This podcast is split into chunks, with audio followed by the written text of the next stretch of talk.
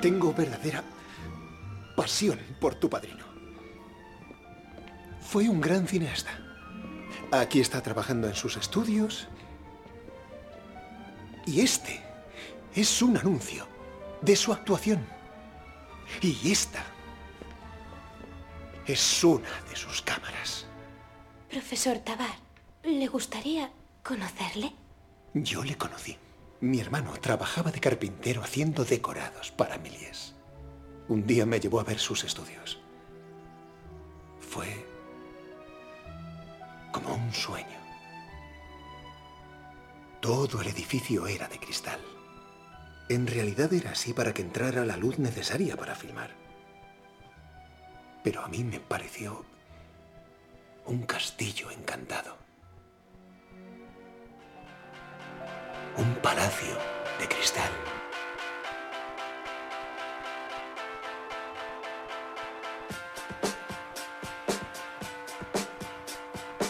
De aquí a la luna, el programa sobre el cine y la vida. Hola a todos amigos y amigas de este humilde podcast dedicado al cine y la vida. No, no nos hemos confundido ni hemos decidido aumentar el ritmo de podcast que lanzamos habitualmente. Pero se acerca el Día de los Muertos y hemos decidido cambiar el Over the March por un podcast con invitada, con películas llenas de víctimas, asesinos en serie y litros de tomate frito para los efectos especiales.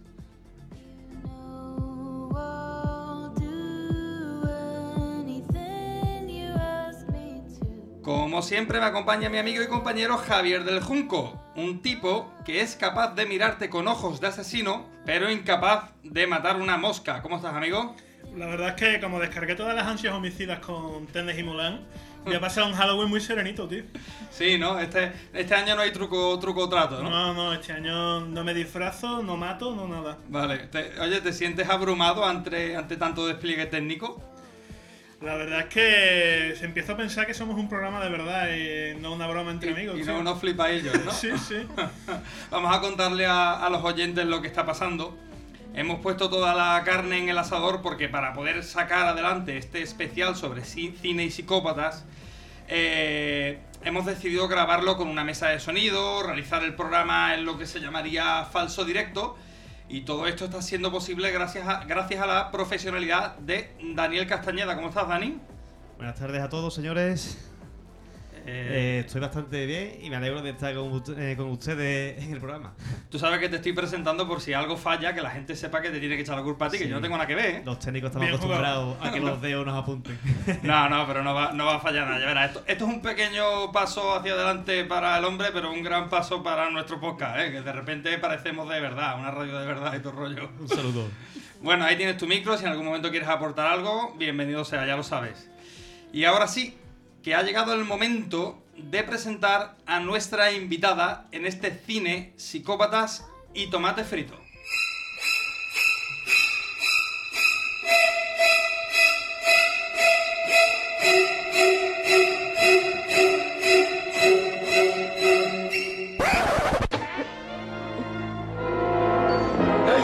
¿Un trozo de bizcocho antes de dormirte?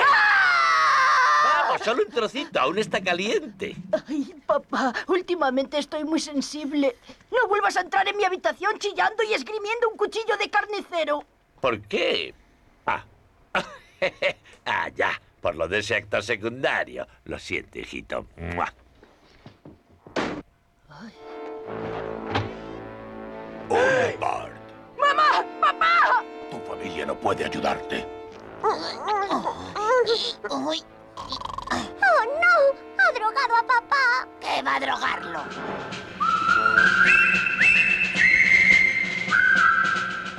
Y para hablar de los traumas psicológicos que hacen del actor secundario Bob un asesino despiadado, tenemos con nosotros a Rocío Roblas, licenciada en psicología por la, uni- el- por la Universidad de Sevilla, máster en psicología general sanitaria, experta en psicología jurídica forense y penitenciaria y persona también. Eh, aparte de, de estar todo el tiempo estudiando, también eres persona, ¿no? ¿Qué tal, Rocío? Hola, buenas. Pues sí, también soy persona. ¿Cómo estás? Pues muy bien, encantada de estar aquí y poder hablar de esto, que es una de, mm, de las cosas que más me gustan. Y la verdad que encantadísima de poder compartir un poquito este ratito con vosotros. Tiene que gustarte, ¿eh? porque el currículum que me has pasado es una cantidad de estudios. ¿Estás en algo ahora? Sí, ahora mismo estoy de hecho eh, formándome un poquito mejor en los trastornos de la personalidad, que es todo un mundo. y, y la verdad es que... Un mundo además que tiene un poco que ver en verdad con lo que, con lo que venimos hoy, porque algún colgado con trastorno de personalidad traemos al podcast hoy. Sí. Sí, hoy va a estar con nosotros algunos. ¿Está mal que yo lo llame colgado? ¿Eso está feo? Hombre, un poquito. ¿Políticamente es incorrecto? Sí. Vaya, hombre. Pues nada, la primera cagada del podcast. Bienvenidos aquí a Bueno, vamos a ver. Mira, te- traemos una película más larga que Un día sin pan. Traemos cine experimental francés. Traemos cine clásico. ¿Te ha resultado digerible nuestra selección de películas? Juanma, cine, especial, cine experimental belga, segunda cagada. ¿Belga? ¿No es francés? Eso recuerdo. Ah, vale, yo es que la verdad es que, pues sí, pues puede ser, como la escuché en francés ya no me acordaba. ¿Quién diferencia, tío? Un, un, un Eh, francófono de otro, tío. Para empezar, eh, Ellos mismos, ¿no? Monsieur Poirot. Monsieur Poirot. Eh, ¿Qué tal? Eh, ¿Las películas te han molado eso? Sí, la verdad que sí. Hay algunas que no había visto. Y la verdad que me parece que tienen algunas diferencias bastante notables.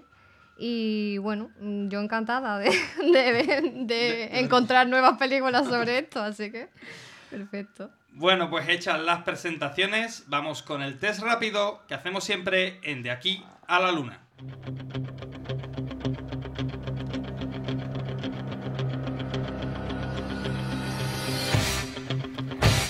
Película favorita de la generación en la que naciste. Mm, el resplandor, Ujú, Buenísima. ¿vale? Más o menos. Con, con- también con su. Con su es Para que- no salirme un poco de... Claro, es que iba a decir con su tarita, pero claro, es que sigo con lo políticamente incorrecto y no salgo nunca. Pero bueno, una actriz que te encante. Eh, Jodie Foster. Jodie Foster, muy bien. Plato de comida favorito. Uf, ahí tenemos controversia, pero bueno, podría decir que mm, los espaguetis carbonara. Un grupo de música que detestes. Amaral. Hombre, por favor, lo, lo sé desde hace años. No, Desde que me fran- conociste. francamente no lo entiendo, porque no es mi grupo de, de música favorito, pero tampoco creo que se, se podía apuntar peor. Pero bueno, algo, algo tendrás tú ahí que, que- que solo contarás a tu psiquiatra en algún momento o a tu psicólogo. No, no Se lo cuenta a sí misma, ese tiene esa ventaja. Ella, ella delante del espejo, ¿no? Exacto. Rocío, recuerda aquel trauma con Amaral. Recuerda que no te gusta. Eh, eh, ¿Cuál es tu asesino de ficción favorito? Eh, Aníbal Lecter. Una película que a todo el mundo le guste y a ti no. La Guerra de las Galaxias. Afortunadamente, bueno, no sé, afortunadamente, claro, es que eh, la- las nuevas películas de la Guerra de las Galaxias están consiguiendo que a la gente cada vez le guste menos, ¿sabes? Pero, o sea, que va a haber cada vez más gente en tu equipo. Eh, vamos, que a mí me siguen gustando, pero que es verdad que... mm, En fin, ¿para qué vamos a hablar de Está esto? colgado tú, Juanma. Eh, película infantil que más te guste. Pocas juntas. Pocahontas. Eh, ¿Qué serie estás viendo ahora? Eh, Ratchet. Ni idea de cuál es. Eh, ¿De qué va? De lo mismo que vamos a hablar hoy. De psicología. Bueno, pues una psicópata. ¿Dónde la estás viendo? Eh, no sé si es HBO. ¿HBO? ¿Me parece? Sí. Y la última y clásica pregunta, ¿quién morirá antes? ¿Clint Eastwood o la reina de Inglaterra? La reina de Inglaterra. Pues...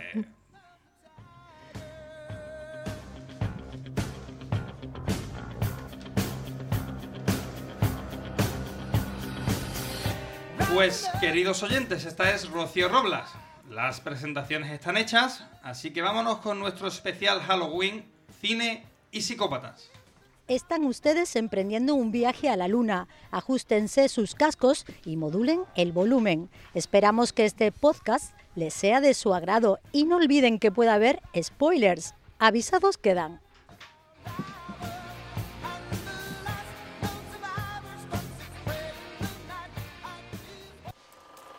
Oh, Clarice, su problema es que necesita disfrutar más la vida.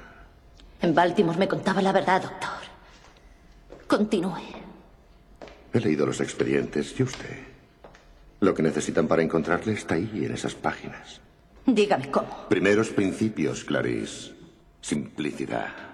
Lea a Marco Aurelio. De cada cosa pregúntese qué es en sí misma, cuál es su naturaleza, qué es lo que hace el hombre al que están buscando. Mata mujeres. No, eso es circunstancial. ¿Cuál es la primera y principal cosa que hace? ¿Qué necesidad cubre matando? La ira. La aceptación social y la frustración sexual. No.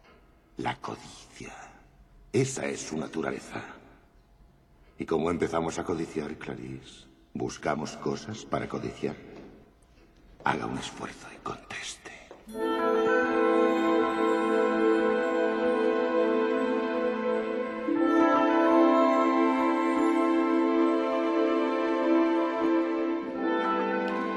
En 1991 se estrenó El silencio de los corderos, una adaptación de la novela de Thomas Harris que dirigió majestuosamente Jonathan Demme. Es una cinta donde tenemos a dos actores en estado de gracia, pero en la que por motivos obvios Anthony Hopkins se come en pantalla, y esto no es literal, a Judy Foster. Rocío, te encanta esta peli, ¿no? Cuéntanos por qué. Pues yo me enamoré de esta peli leyendo el libro. Eh, mm, lo leí, fue uno de los primeros libros que, que pude beberme sin ningún tipo de problema. Y mm, desde de ahí a la peli, ¿no? Y entonces como que la imagen que yo me había hecho de este asesino, toda la curiosidad que me podía haber despertado, toda la trama y todo esto, pues eh, se hizo imagen, ¿no? Entonces, pues me, me fascinó, me fascinó y desde entonces pues la puse en mi lista de pelis favoritas. Y bueno, todo lo que tiene que ver con la psicopatía es algo que, que siempre me ha llamado mucho la atención. De hecho, fue una de las cosas que me empujaron un poco a estudiar mi carrera. Eh, de hecho, en, un principio me planteé hacer pues, la, la doble licenciatura con criminología. Era todo un, como... sí, sí, estaba muy clarificado. Estaba ¿no? muy claro, sí. Después todo, bueno, pues al final uno pues se decanta por otras cosas, pero bueno, es mi espinita, ¿eh? Es mi espinita. Y la verdad que, que me fascina eh, todo lo que tiene que ver con Aníbal Lecter y, y la psicopatía. Mm. Pues por eso me gusta. Yo la verdad que personalmente había olvidado eh, lo que me gusta esta película. ¿eh? Y, y, sobre todo lo que, lo que me gusta el personaje de Aníbal Lecter. Eh, es un tío que, me, que, a mí también me fascina porque no puedo aprobar nada de lo que, de lo que este hombre hace. pero sin embargo, me cae bien. O sea, no lo, no lo puedo evitar, lo, lo estoy viendo y a mí el tío me cae bien. Y todavía aquí no, no, está en los niveles de la serie, donde lo veo cocinando una persona y tiene buena pinta el plato, lo cual es mm, todavía peor, ¿sabes? Eh, el guion, para mi gusto, es, impecable, ¿no? Eh, Judy Foster es la mejor Clarice Starling que, que, hemos tenido y que probablemente vayamos a tener. Eh, es un personaje con un arco muy definido, es un agente especial del FBI que todavía no ha terminado su formación que siente que alrededor de la academia, en la academia en la que ella estudia, nadie, nadie da un duro por ella, ¿no? Tiene una amiga y no la vemos mucho más en su vida privada con eso, ¿no? En fin, es una chica con 25 años que mmm, parece como que lleva una vida de una persona bastante más, más mayor, ¿no? Con la cabeza de otra, de otra manera, ¿no? Yo, viendo la película, también eh, lo atribuía un poco, y lo hablaba el otro día contigo, Javi, a la falta de padres. No tiene madre, no tiene padre y, y, no tiene. Le falta ese, ese punto de, de, calidez que te da a lo mejor alguna vez un, un, padre o una madre y te dice, oye, por aquí sí, por aquí no, te ayuda esto, lo otro. Ella está sola. Y, y ahí es donde digamos que eh, Aníbal y Jack Crawford juegan un poco papeles eh, paterno-filiales, cada uno con sus intereses totalmente contrapuestos, por otro lado, ¿no? Pero yo creo que, que, que, esa falta de. Esa, esa, eso es una de las cosas que hace que a ella, por ejemplo, el personaje de Aníbal Lester también le fascine tanto a la, a la propia Clarice, ¿no? Uh -huh. Entonces, yo que sé, a mí es una película que, que, que, me encanta. Yo además creo que es un acierto que eh, no se ceden con el personaje de, de, Aníbal Lecter en la película, no, no lo machacan, no lo explotan, no lo eh, te, te, dan las pinceladas justas para que tú lo disfrutes. Y, eso, sin embargo, no pasa en, el resto de la saga Lecter, ¿no? Me he visto. No, he llegado a ver el dragón rojo porque no me ha dado tiempo, pero he visto. Bueno, sí, el dragón rojo la vi en su momento, pero no. Es que Dani ha hecho una expresión como diciendo que yo no la he visto. la vi en su momento, pero no, no la he vuelto a ver para el podcast. Lo que sí he visto es Aníbal. Y es verdad que. Eh, la, sobrecarga de Lecter eh, creo que juega en, su contra. En ese también, yo qué sé, juegan, juegan en su contra muchas cosas en Aníbal, pero bueno, una de ellas puede ser esa, ¿no? Entonces esta película me gusta también, yo sigo hasta que me digáis, hasta que me, hasta que me calléis, ¿eh? me gusta también de esta película que mm, estructuralmente es muy diferente a lo que uno podría esperar. O sea, eh, la, película son dos historias, por decirlo de alguna manera. Tenemos la relación entre Clarice y Aníbal y eh, esa eh, ayuda que le está prestando a ella para encontrar a, Buffalo Bill. Y por otro lado tenemos a Buffalo Bill que secuestra a una chica y toda la historia. Y hay momentos, bastantes momentos, que yo tengo la sensación de que una parte de la película casi que se olvida de la otra. Y yo estoy viendo las conversaciones y la vida de Clarice y todo eso. Y francamente, ya casi ni me acuerdo de lo de la Buffalo. Yo solo quiero más de Aníbal Lester y más de Clarice y más de, ese, de ese rollo que se está creando. Y luego, al mismo tiempo, tiene la película también esa virtud de irse cuando, cuando te corta y te, se va, te vas a Buffalo Bill. Mi primera sensación es de, hostia, ya casi que se me había olvidado esto, pero empieza el guion a darte eh, eh, caramelitos o sea, te metes a la chica en el coche cantando, te ves como la secuestra, luego la ves en el pozo, en fin, y llega un punto en el que digo, no, no, yo lo que quiero saber es lo que le pasa a esta muchacha.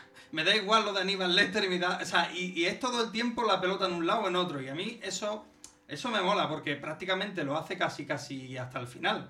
Cuando, digamos, eh, esa, esa, escena me encanta, tocan a la puerta, toca la, policía a la puerta de donde ellos creen que está el asesino y abre la puerta eh, Buffalo Bill, la que está esclarida. Es como ya cuando convergen estas estas dos tal y me, y me flipa. Entonces yo que sé, creo que es una película que tiene muchísimo acierto, que Jonathan Demme, aparte de, de tener este montaje tan estructurado, favoreciendo eh, la empatía con las, con, las con las dos historias, en pro de a lo mejor una narrativa más tensa.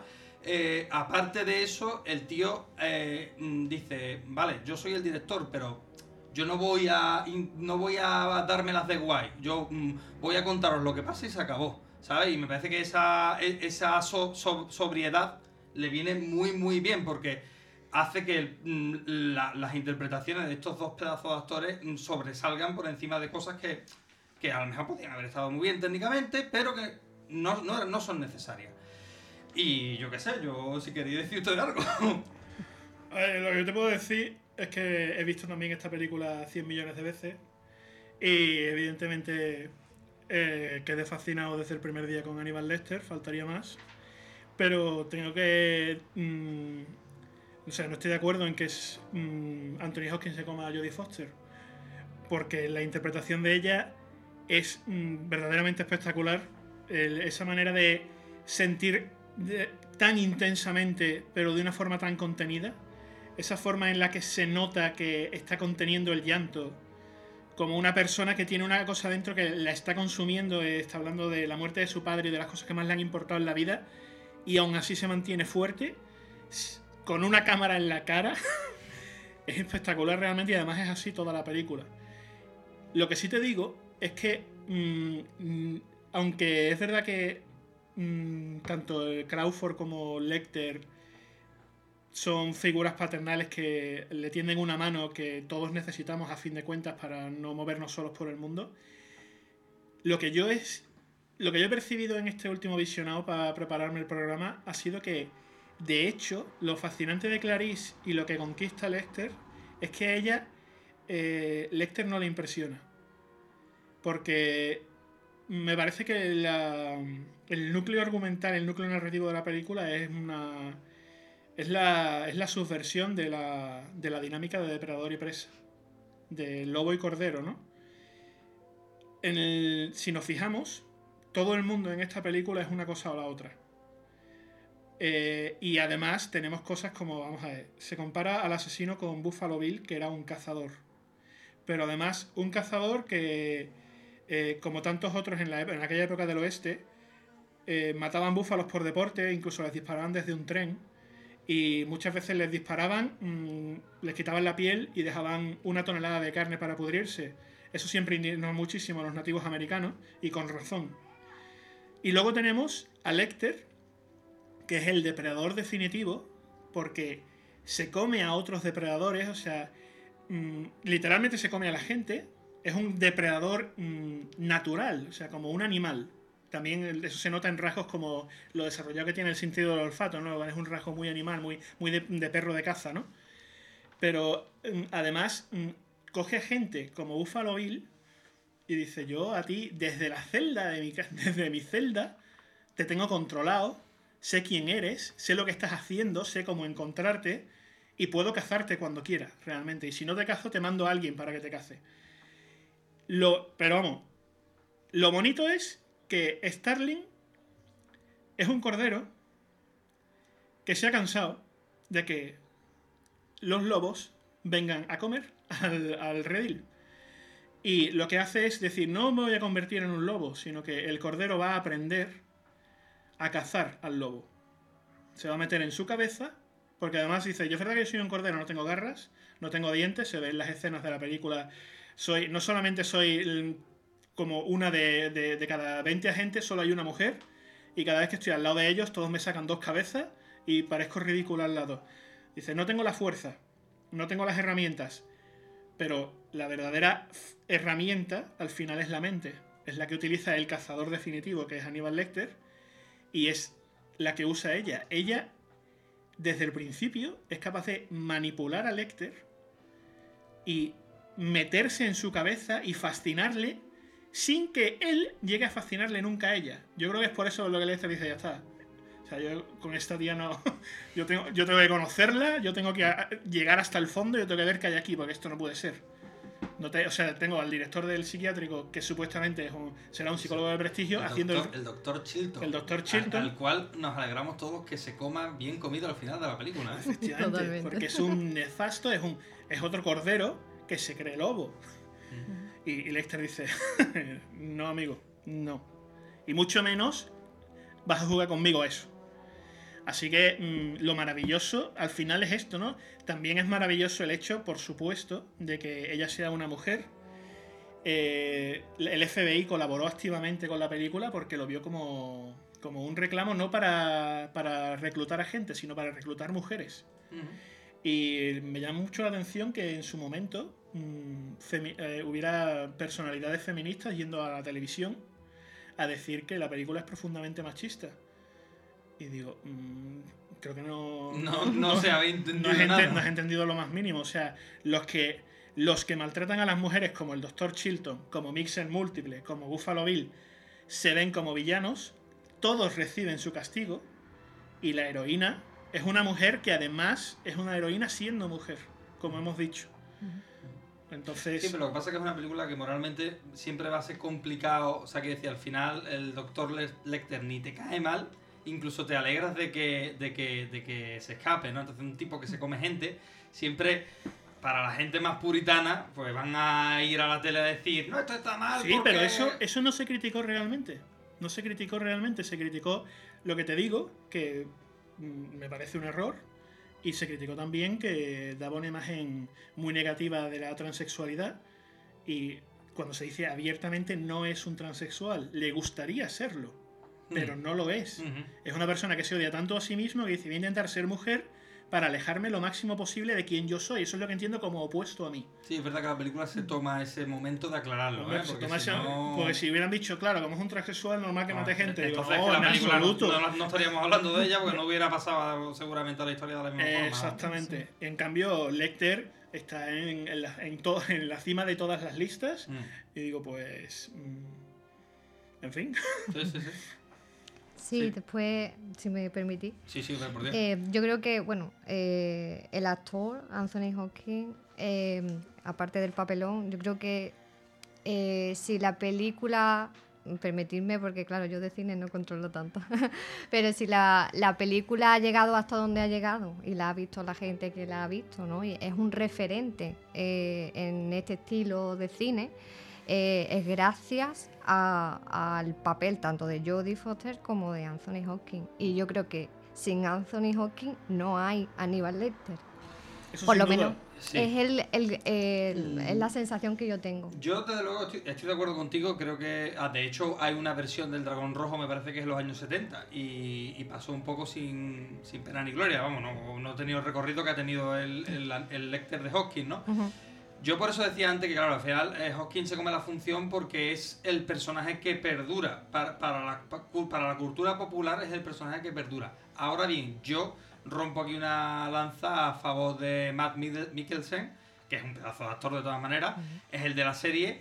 ¿Tú la, has llegado a ver, Rocío? Sí, sí, la he visto. Y yo, mm, a ver, eh, no, no, los quiero echar a pelear porque sería como echar a pelear a papá y mamá, de verdad os lo digo, pero no, no echo de menos a Hawking en esa serie. Es como, me estoy tan fascinado con, con, con la finura y con la elegancia de Matt Mikkelsen que, que me creo perfectamente aunque físicamente a lo mejor no se parezcan mucho, que es el mismo personaje 30 años antes. A mí no me pasa igual. No, ¿no? No, a mí me ofende. ¿Sí? Sí. me ofende porque para mí es como... Es que se ha juntado Anthony Hawking con Aníbal Leche. Es como... Venga. Entonces, eh, a mí me ofende... Me encanta, ¿no? Porque sí que es verdad que hablamos de lo mismo eh, y como que esos detalles que te gustaría saber en la peli sobre, sobre Aníbal, eh, te los descubres ¿no? en, eh, en la serie, pero no, no, no, me termina de, de encantar. Lo que sí es cierto, y en eso te doy la razón, sería que el silencio de los cuadernos no puede volver a hacerse, porque en ese sentido sí que no hay Aníbal Lecter sin Anthony Hopkins ni hay eh, Clarice Sterling sin de Foster. dale, dale 15 o 20 años a, Hollywood. Sí, y lo harán mal. es lo único que te digo, que lo hagan mal. Hacerlo que lo hagan. Vamos si queréis con algunas preguntitas, ¿no? ¿Os parece? Sí. ¿Sí? Eh, mira, eh, lo primero que yo tengo aquí apuntado, ¿no? Es eh, si Aníbal Lecter es un psicópata, un sociópata, si podrías definir un poco, porque yo no lo tengo muy claro, imagino que mucha gente que no entienda de psicología tampoco lo tendrá. Este tío, ¿qué es lo que es realmente? Aníbal Lecter es un psicópata.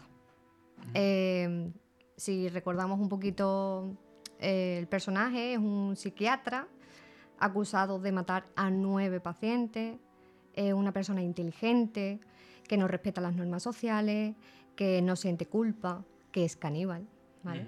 Entonces, em, cumple los requisitos que para nosotros em, eh, nos hace entender que estamos detrás de un trastorno de la personalidad, ¿vale? que es eh, un poquito eh, donde se engloba la psicopatía. ¿Y por qué no es un sociópata? Porque un, si tuviéramos que hacer, aunque se entienden muchas veces como sinónimo, eh, la, sociopatía perdón, y la psicopatía como sinónimo, eh, un sociópata es, un, es como a eh, surge a consecuencia de lo que ha pasado. Normalmente hay una historia de abuso infantil, hay un, algún tipo de negligencia, hay la infancia ha sufrido maltrato. lo que pasa es que es verdad que en, esta película no se cuenta, y, pero en la de en el libro de El origen del mal. y en la novela de Aníbal también. En la novela de Aníbal, sí. Pues eh, por lo visto, él, por circunstancias, se vio obligado a comerse a su hermana. No, se vio. Lo que pasó, lo aclaro yo, es que eh, unos, unos colaboracionistas nazis en la Segunda Guerra Mundial que desertaron. Eh, se refugiaron en la, en la casa de, de, los Lecter, que eran nobles europeos, en el castillo de los Lecter, y eventualmente, como era un invierno muy crudo, mm, se acabaron comiendo a la hermana. Y él posteriormente se enteró que le habían servido a la hermana sin que él lo supiera. Yo, eso eh, ¿Lo has leído para el podcast o te acordabas? Me acordaba. Tío, qué, mamón, tío. O sea, he leído El origen del mal, lo leí y ya no me acordaba hasta que has dicho unos colaboracionistas nazis. Digo, hostia, qué cabrón, es verdad. ¿Sabes? La memoria, lo que, lo que es tener memoria o no tenerla, básicamente. Vamos. A secas. 100% sí o no. Sí, sí, sí, sí. Eh, si, si fuera Aníbal Lecter te quitaría ese trocito del cerebro, pero no me lo comería, me lo pondría yo, ¿sabes lo que te digo? que... No te lo recomiendo. Entonces, claro, si no, simplemente era por, por aclarar ese trauma, no sé si eso es determinante o no. Sí, pero igualmente eh, yo me refería a que un sociópata se hace y un psicópata se nace, ¿vale? Vale, vale. Vamos a entenderlo así, aunque no es exactamente así, pero se podía decir. Entonces, un, un sociópata al final pierde un poquito esa- ese perfeccionismo que tienen los psicópatas, ¿vale? Eh, son personas menos estables emocionalmente, son personas más impulsivas todavía, que cometen más errores que un psicópata no podría hacer, ¿no? No podría hacerlo. Son personas menos pacientes. Pues ¿vale? mira tú, yo, yo lo tenías entendido al revés. Bueno, gracias por aclararlo. Eh, tenemos en cuenta que incluso se habla de que en la psicopatía hay eh, genética, eh, hay eh, factores eh, eh, biológicos que, que- están, digamos, presentes. Entonces, aunque se entiende que es algo similar, porque al final el objetivo se cumple, eh, no son exactamente lo mismo. Entonces, eh, Aníbal Lecter es un psicópata, ¿vale? Eh, es lo que se entiende un poco como un- a- una de las primeras definiciones de psicopatía era la locura sin delirio, ¿vale? Entonces, pues eh, yo diría que, que en este caso encaja exactamente en eso, en un, en un psicópata. Eh, Por supuesto hay una, hay una diferencia, la novela dice es un sociópata puro, la película dijo es un psicópata puro y al final yo personalmente me quedo con, con lo que dice Clarice, ¿no? De no hay un nombre para lo que él es. Y entonces, si vamos a definir psicopatía, ¿qué sería? Porque supongo que vamos a ver más de un psicópata en, en- en el podcast, o creo, vamos, de- tú lo sabrás ya, tú ya lo sabrás, yo no lo sé todavía, quién es psicópata y quién no. ¿Qué es psicopatía? Vale. O psicópata. Para entender qué es psicopatía tenemos que entender que es un trastorno de la personalidad, ¿vale? Eh, así rápidamente, eh, para que se entienda eh, eh, cómo descubrimos, los que nos dedicamos un poquito a esto, eh, cuando una persona tiene presente un trastorno o no, nosotros nos regimos por un manual de diagnóstico, ¿vale?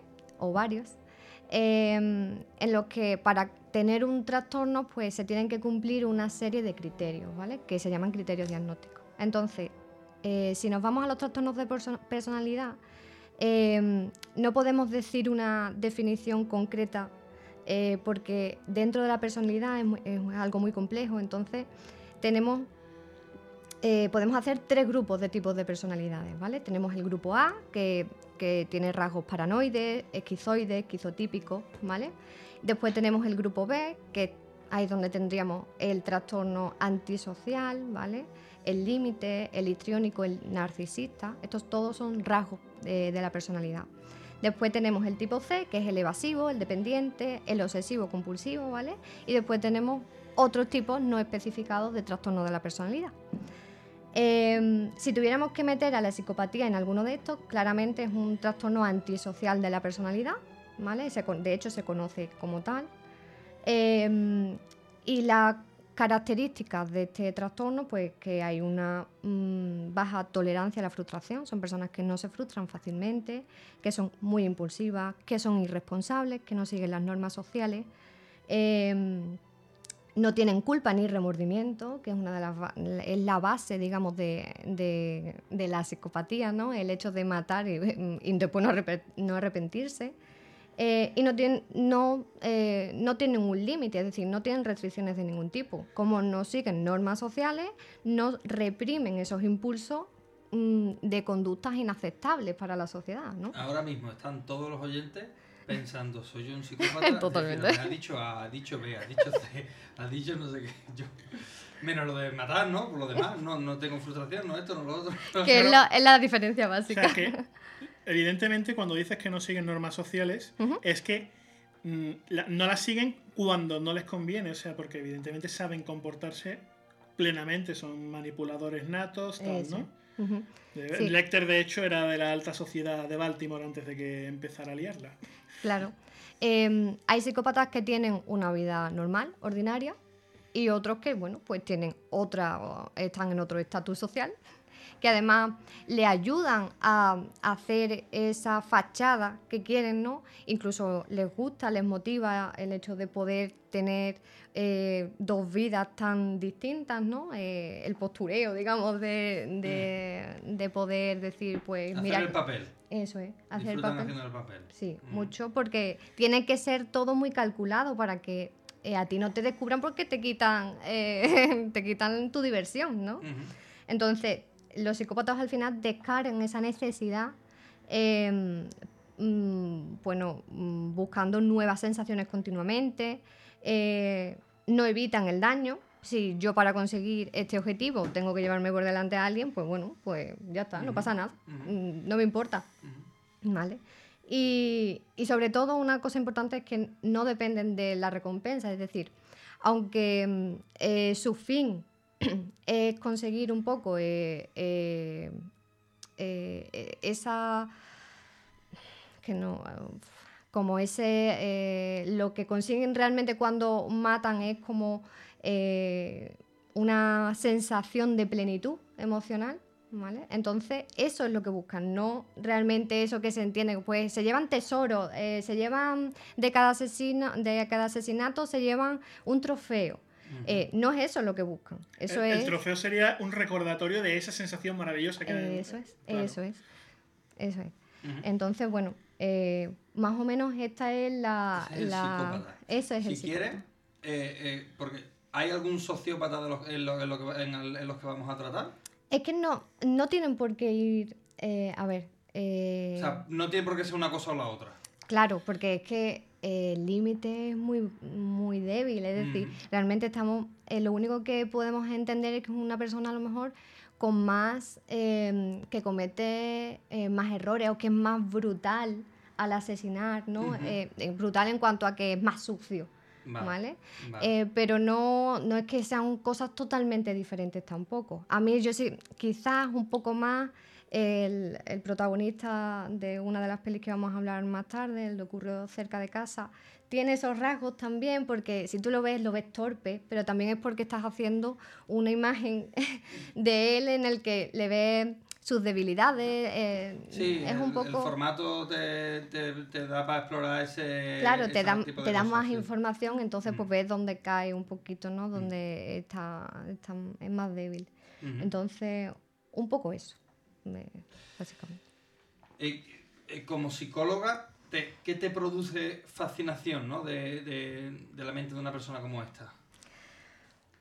Bueno, me llama la atención el hecho de, de que se salga de la norma, ¿vale? Entiéndase norma, la, la normalidad, ¿vale? Entre comillas, que aquí no se me ve. Entonces, em, realmente em, me gusta saber eh, lo que provoca cada comportamiento en todos los niveles, eh, neurológicamente, mm, hormonalmente, conductualmente, emocionalmente, digamos, eh, lo que desencadena eso lo, lo diferente que es a lo que estamos acostumbrados, ¿vale? Tú no vas por la calle y dices tú, mira, hola, un psicópata.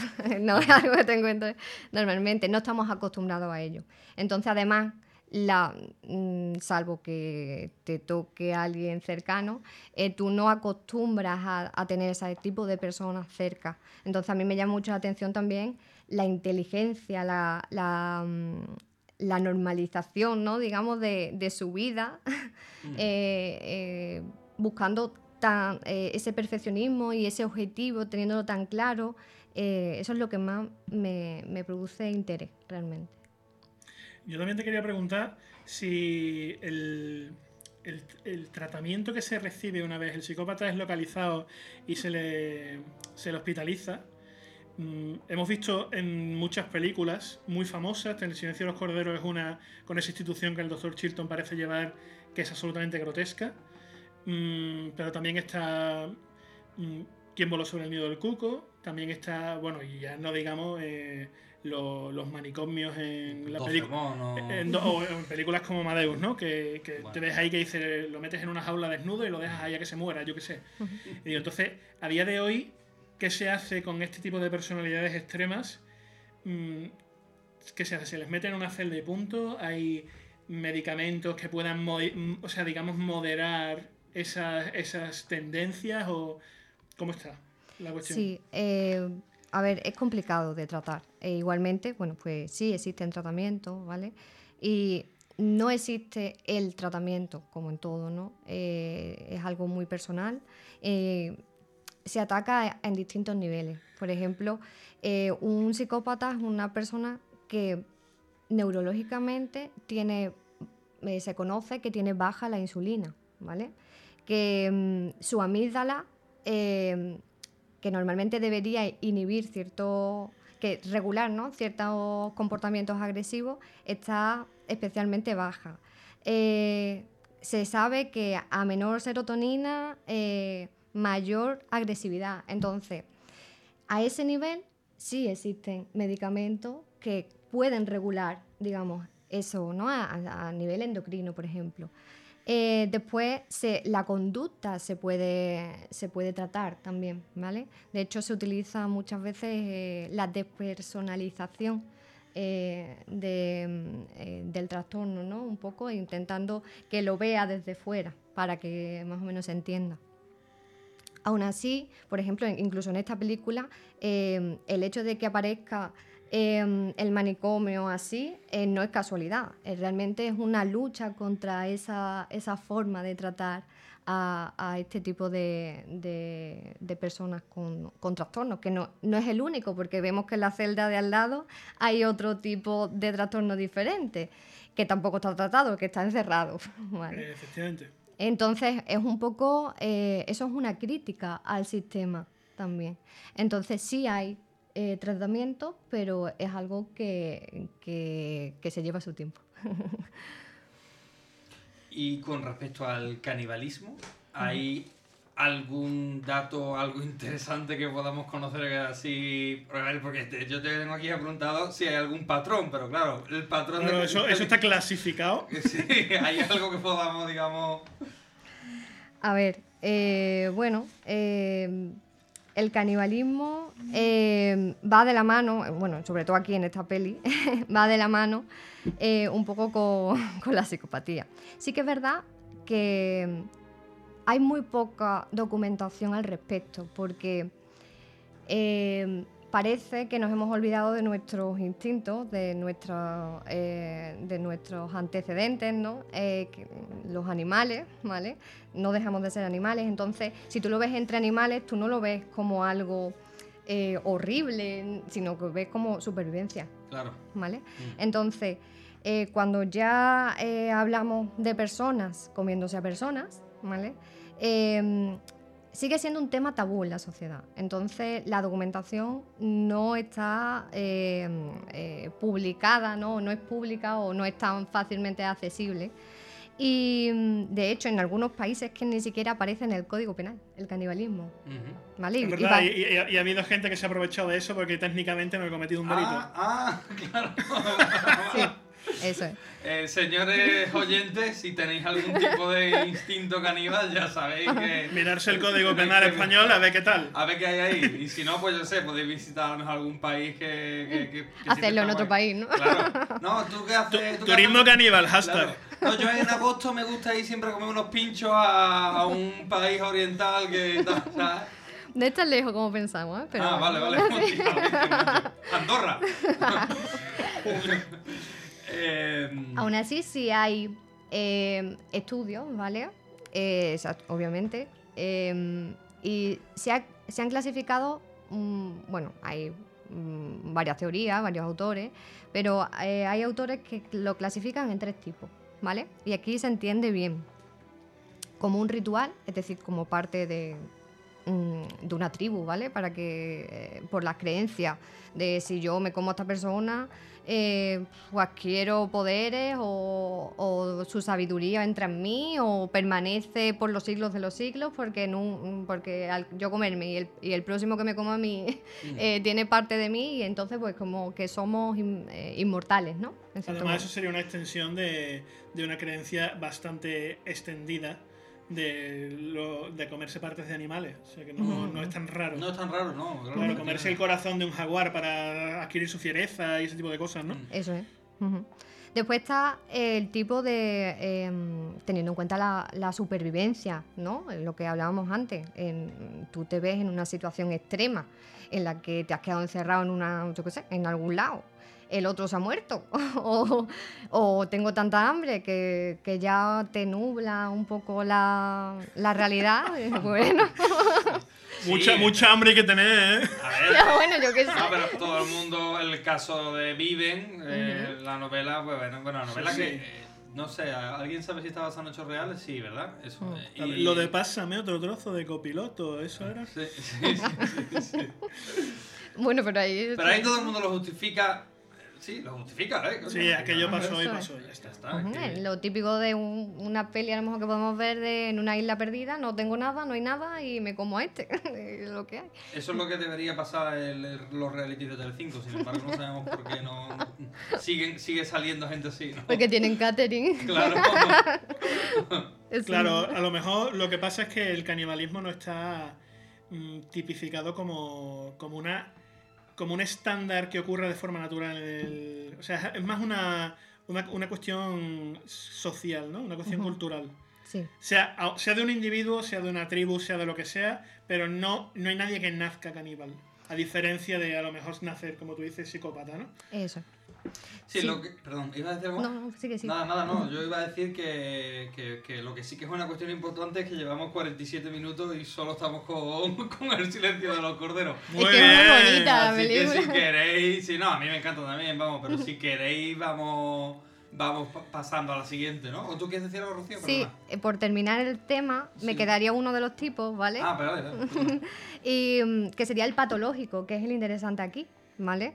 Eh, y dentro del patológico tenemos dos perfiles. Eh, las parafilias, que es eh, el hecho de, de la excitación eh, de algún tipo, ¿no? Eh, bueno, de cual- Sí. Hay personas que le excitan ciertas cosas, pues otras le excitan este tipo de, de cosas. Y después un trastorno psicótico, ¿vale? Que Ajá. es donde podríamos englobar al final el canibalismo, ¿vale?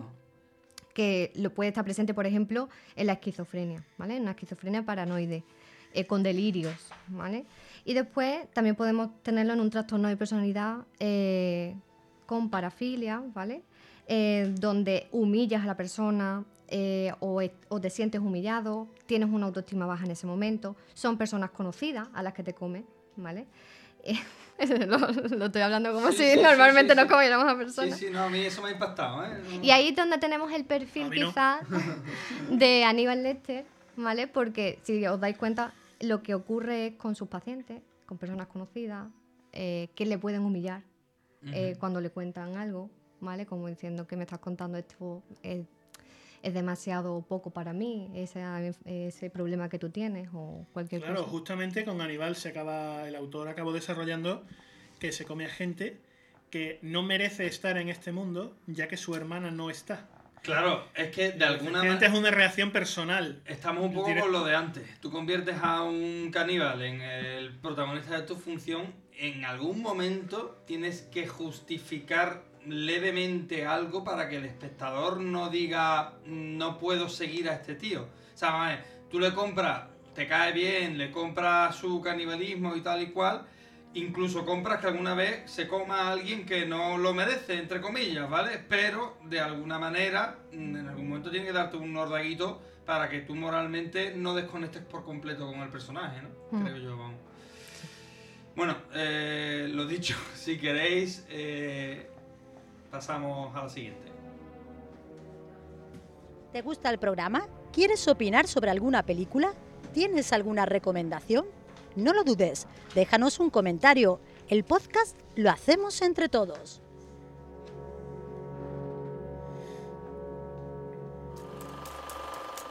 Hay habitación.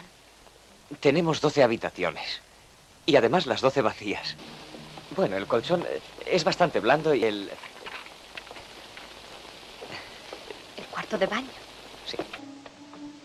Ese chico vive como un ermitaño. Aquel negocio va mal desde hace 10 años.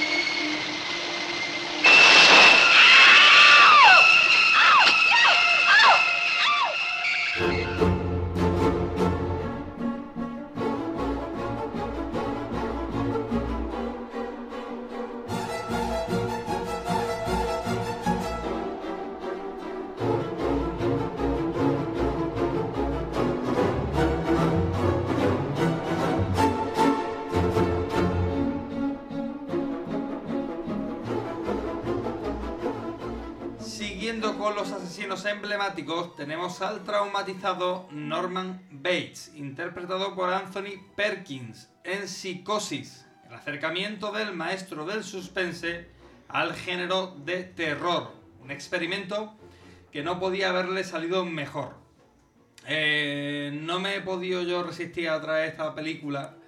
Es una película icónica, ¿no? Que conoce todo el mundo, todo el mundo le suenan el, su banda sonora, o la escena de la ducha, o la cara de Anthony Perkins al final mirando a cámara, con la voz de la madre hablando de fondo. Aunque no la hayas visto, mm, mm, tienes algo eh, que perdura, ¿no? De psicosis, ¿no? En, tu cabeza. Entonces, es una película además que tiene que, que eh, costó mucho trabajo sa- sacar adelante porque mm, es, es, mm, es un género, el, el terror, que tenía, est- est- le estaba vetado eh, a los autores para hablar de cuestiones un poco más, más elevadas. Eh, tú no podías hablar de ciertas cosas con un género como el terror porque el terror es una cosa boba, una cosa como, como un poco o- como poco seria, ¿no? De hecho, el propio, el propio se, la- se las pasó canutas para sacar adelante esta novela de Robert Bloch, que era también una novela menor, que era una novela que no estaba considerada tampoco una gran novela, y sin embargo él vio una serie de cosas que, que a él le llamaron la atención, ¿no? Le llamó la atención, por supuesto, la escena de la ducha, cómo rodar esa escena, cómo, cómo hacer eh, cómo hacerla con, con la censura del momento, ¿no? Le llamó la atención eh, deshacerse de su protagonista a la media hora larga de película, que era algo que no, vamos, ni se hacía ni se suele hacer ahora. O sea, no es normal que tú empieces a ver una película y se carguen al protagonista a los 30-40 minutos. Ha pasado más veces, pero no es lo normal. Y, y bueno, sobre todo yo creo que le llamaba la atención hablar un poco de la, de la dualidad, ¿no? De cómo todos tenemos dos caras. Al final Marion Crane, la, la protagonista, que es Janet Leigh, eh, mm, es una eh, chica buena, eh, mm, pero que roba 40 mil dólares. El, el San Lumi, su, mm, su amante, no parece un mal tipo, pero sin embargo queda con ella solo en hoteles y luego tiene como una segunda o una vida de verdad en su casa con su exmujer, bueno, en su casa, en su pueblo o en su ciudad con su exmujer, en su tienda. Y luego Norman Bates, pues bueno, eh, vive dos vidas, la vida, la suya y la de, la de su madre, ¿no? Entonces, hombre, eh, Hitchcock vio todo esto, nadie lo veía, eh, puso la mayoría de la pasta para hacer la película, renunció a su caché, eh, los actores cobraron poco, el, equipo técnico era el equipo técnico de su serie, que eran primerísimos niveles de la televisión, pero no del cine, y, y consiguió mm, darse, o sea, pegarse la vacilada delante de todo el mundo, delante de la Paramount y delante de toda la gente que le decía, no, mm, de esto no hables y además no hagas películas películas de estas de- con poca clase, lo suyo es no, es no hacerla, ¿no? Entonces yo que sé, a mí es una, una película que me encanta, bueno, y que además eso, como hemos dicho, tiene todo el tema este de, de la- de las dobles personalidades y todo esto que, creo que es interesante eh, traer a colación. No sé qué os parece a vosotros.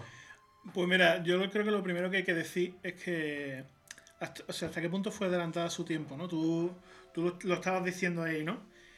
Mm, Porque en los años 40, eh, en Estados Unidos, el cine de terror directamente se estaba prohibido, no se distribuía por aquello de que estaban en guerra. Y los americanos son así de especialitos, de no, uh, la gente no puede tener películas de terror porque no sé por qué. La Pero- vida real ya es un porque- terror, Sí, ¿no? pero mm, en Europa, Claro. eh, eh, Europa estaba mucho, mucho más bombardeada que Estados Unidos Claro. y seguía habiendo películas europeas de terror, o sea que, en fin. Eh, luego, en los años 50, mm, después de la victoria y todo el rollo, vino el miedo a, a lo nuclear y a, y a lo soviético, ¿no? Al invasor soviético, sobre todo a la ciencia ficción y todo eso.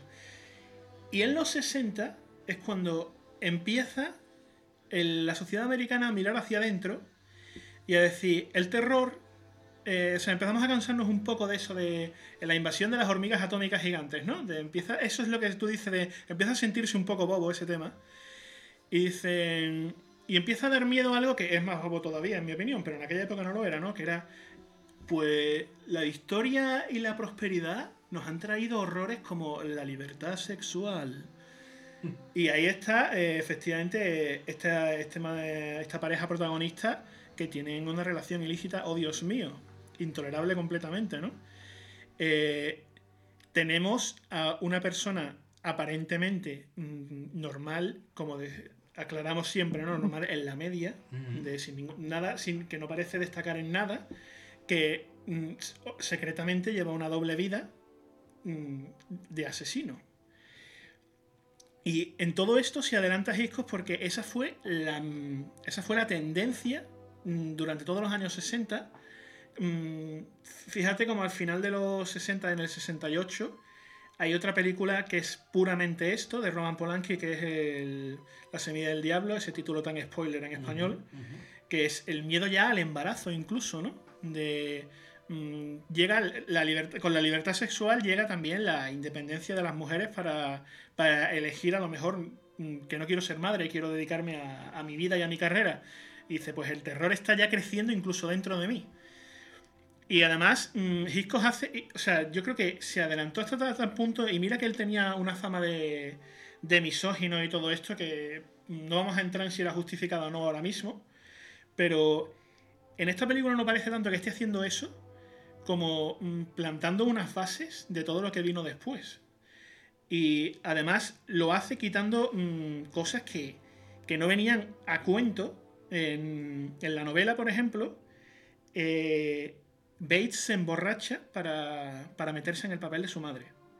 Tiene intereses por el empirismo, lo oculto y la pornografía. Y al final de la película, si os acordáis, eh, cuando entran a investigar su casa, encuentran un, un cuaderno o algo así en el cuarto de Bates. Y en la película no se ve que, que hay ahí, se, se insinúa que es horrible. Pero lo que, se, lo que se dice en la novela es que es patológicamente pornográfico. Y digo, todo eso son miedos de una, de una, o sea, de una sociedad estadounidense previa a estos años, o sea, de los años 40, de los años 50, que se está quedando ya obsoleto, está a punto de empezar una revolución en los años 60, y Hitchcock dice, todo eso no hace falta. El terror es de verdad, es genuinamente cotidiano. O sea, mujer normal, asesino normal, salvo por las circunstancias extremas en las que se meten. No hace falta, o sea, no, claro, si matas debe ser porque eres un obseso de la pornografía. Eso es ridículo. Y él lo sabe. Entonces, a mí, a mí eso es lo que, lo que me flipa realmente. Luego está absolutamente todo lo demás. Los papeles maravillosamente interpretados, la dirección de Hitchcock es brillante, en fin. Sí, eso, desafío. eso- eso está dicho ya, ¿no? censura, todo, todo lo que ya. ¿A ti qué te parece, Rocío? A mí es una película que me llama mucho la atención, pero no, eh, no solo en este caso por, por, digamos, el protagonista, el, el trastornado, por llamarlo de alguna manera, eh, porque me resulta especialmente cómica. sí, supongo que... Yo creo que cuando él aparece vestido de mujer, a día de hoy es cómico, ¿eh? No sé en su momento cómo En aquel, no, en aquel Claro. momento absolutamente transgresor. Sí, sí, seguramente, pero hoy es cómico. Claro, yo creo que es eso, que jugamos un poco con que es una película que tiene sus años, que no tiene los mismos e- los efectos especiales que a lo mejor ahora podrían, podrían decidirse poner, ¿no? Entonces, una, mm, eh, el personaje, y sobre todo al final, eh, me da la sensación de que es eso, es como eh, lo, lo están... es- ridículo, ¿no? Para que entendáis lo que quiero decir. Eh, y me llama la atención especialmente eso. Eh, después es una película que, eh, que tú, em- tú empatizas mucho con él, porque es una persona tímida, aparentemente, ¿no? Es dulce, es una persona trabajadora, se pone ahí a cambiarle las camas. Sí, verdaderamente tú no quieres. O sea, vamos a ver, nosotros porque ya sabíamos el final cuando empe- empezamos a ver la No, no solo película. llegamos muchos años tarde. Claro, efectivamente. Que pero tiene. Si la ves por primera vez, yo verdaderamente no quiero que lo cojan. Claro. Porque lo van a coger. Si el pobre hombre, a ver, la madre se ha vuelto loca, ha matado a la chiquilla. Yo qué sé, a ver, es un cómplice. eh, No lo estoy disculpándolo, pero no parece una persona amenazadora, la verdad. Un poco pervertido mirando por el agujerito de la pared. Sí, Pero dice, el pobre hombre está muy solo. Sí, no es justificable. es, es muy- pero- eh, no es justificable, pero tampoco es para que lo metan en la cárcel por lo que ha hecho la madre. Exactamente, exactamente. sí. Se ve allí con Gracias, mucha penita de última. Por sacarme de aquí. Da penita ver la última imagen allí hablando solita. allí.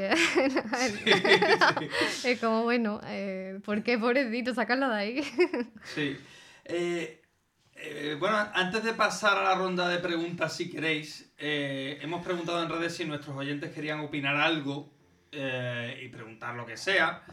Y entonces Luis, que, es este amigo mío, editor de, televisión y oyente de- del podcast, nos ha, bueno, que de hecho nos mandó un, un audio sobre contagio en él, en el podcast que habéis escuchado los oyentes hace dos semanas, vamos. Eh, bueno, bueno, anterior a este, porque no sé cuándo se va a escuchar esto, quizás en 2300, yo qué sé. No creo que perduremos tanto, pero bueno, en fin. Volviendo, reconduciendo esto, eh, que nos ha mandado un audio sobre psicosis, comentando lo que a él le parece psicosis, de un oyente. Cuando quieras, Dani.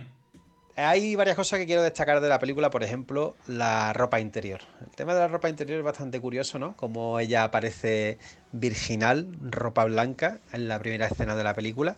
Además, al hilo, eh, este, tú comienzas a ver esa película y piensas que se trata de un romance, una película romántica, donde una chica está enamorada de un chico que no sabemos si está divorciado o es una aventura, y ella pues quiere irse a vivir con él, incluso, incluso en la primera escena se atisba matrimonio, ¿no? ¿Por qué no nos casamos? Entonces, ahí tú crees que estás viendo una película romance. Después, la siguiente escena, estás viendo una película de una chica normal, un día normal en, Texas, Arizona, un día normal, donde trabaja como secretaria y donde viene un tipo que prácticamente la ningunea, ¿eh? le dice que jamás, va, que jamás va a ser rico, que va a ser prepotente. Madre mía, macho. Y después la tercera parte de la película, cuando ella roba o se hace con el dinero, ¿no? Y ahí ya, fijaros que pasa de ser, la vestimenta pasa a ser negra. Eso es muy curioso, ¿no? La ropa interior negra. Vale, eh, con respecto al tema de la ropa interior, tú que te fijas mucho en los símbolos y eso, Javi, ¿a ti eso te llamó la atención? Mm, la verdad es que no me he fijado, pero yo lamento mm, llevarte a la contraria. Pero... A mí no, a Luis, ¿no? Sí, sí, sí, a Luis. Lame- Lamento, Luis, llevarte a la contraria, pero precisamente lo que se está haciendo es ser completamente escandaloso, porque se nota que es una relación ilícita, a lo mejor te puede parecer. O sea, a nosotros, evidentemente, en estos tiempos, mm, esa escena es, mm, es virginal e inocente. Claro. Pero, pero en aquel momento era un escándalo absoluto. Y, y no solo eso, sino que yo diría que el clásico del slasher de tantas películas que empiezan con, con adolescentes mm, teniendo relaciones sexuales, lo cual hace que merezcan morir de algún modo, de, bueno, como son malas personas y pecadores, pues que los maten, ¿no? Digo, joder, Hitchcock lo está casi estableciendo aquí como, como base de terror, ¿no? Claro, eh, aquí pasan dos cosas por un lado y por otro. O sea, si lo miramos con el punto de vista del 2020, se, se puede. eh, an- o sea, podemos ver que, que Hitchcock se anticipó con el tema de- del slasher, pero un espectador en aquel momento, a lo mejor todavía no.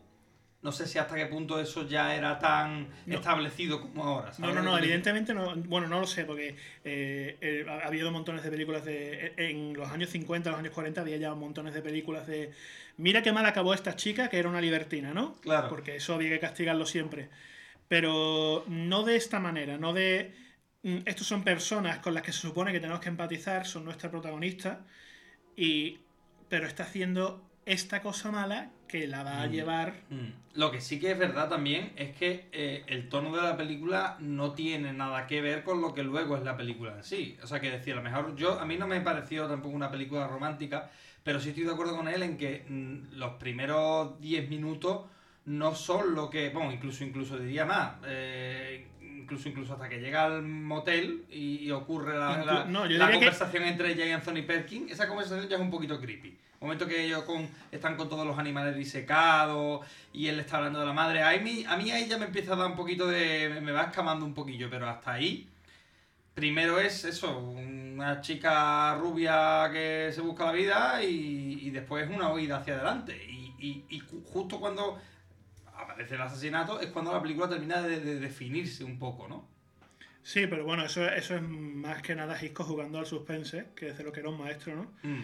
O sea, es, maravilloso, es maravilloso, efectivamente. que el cambio de tono palpable, quiero decir. Hay- ¿no? Hay un, tono- un cambio de tono palpable, pero, pero se sabe a lo que se está jugando en todo momento, ¿no? O sea, Mm. y todo el mundo que fue a ver Psicosis sabía que venía a ver una película de terror y como mucho diría, mm, no está, no me están enseñando lo típico de una película de terror, pero sé que lo es. Mm, Mm. Evidente, pero vamos, evidentemente fue, fue maravilloso enfocarlo de esa manera, ¿no?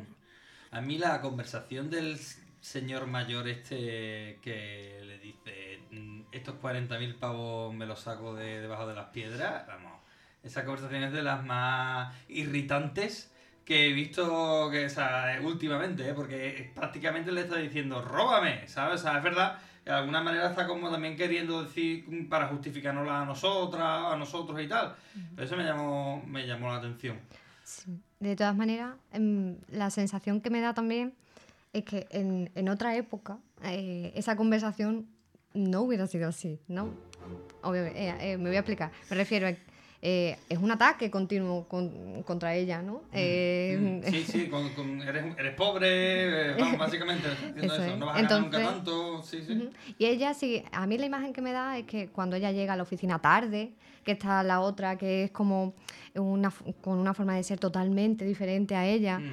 eh, como diciendo, venga, que sí, que me estás contando? Eh, llego aquí a mi mesa y me pongo a trabajar aquí, justo entra el jefe y parece que llevo aquí toda la mañana, como que, que hay distintos niveles, ¿no? Como que ella es- eh, se ve po- poderosa, ¿no? Frente a la otra compañera de trabajo. Mm. Y ahora, cuando a ese hombre se le enfrenta, no dice nada. Lo único que se le pasa por la cabeza es, pues te quedaste sin 40.000 euros. Sí, sí, sí, ahí se pone calculadora, sí, sí, sí. Sí. Pues eso me llama mucho la atención. Es lo, Mm, que, lo que más me llamó la atención, de hecho. Si quieres, Dani, vamos a escuchar la- lo siguiente de Luis.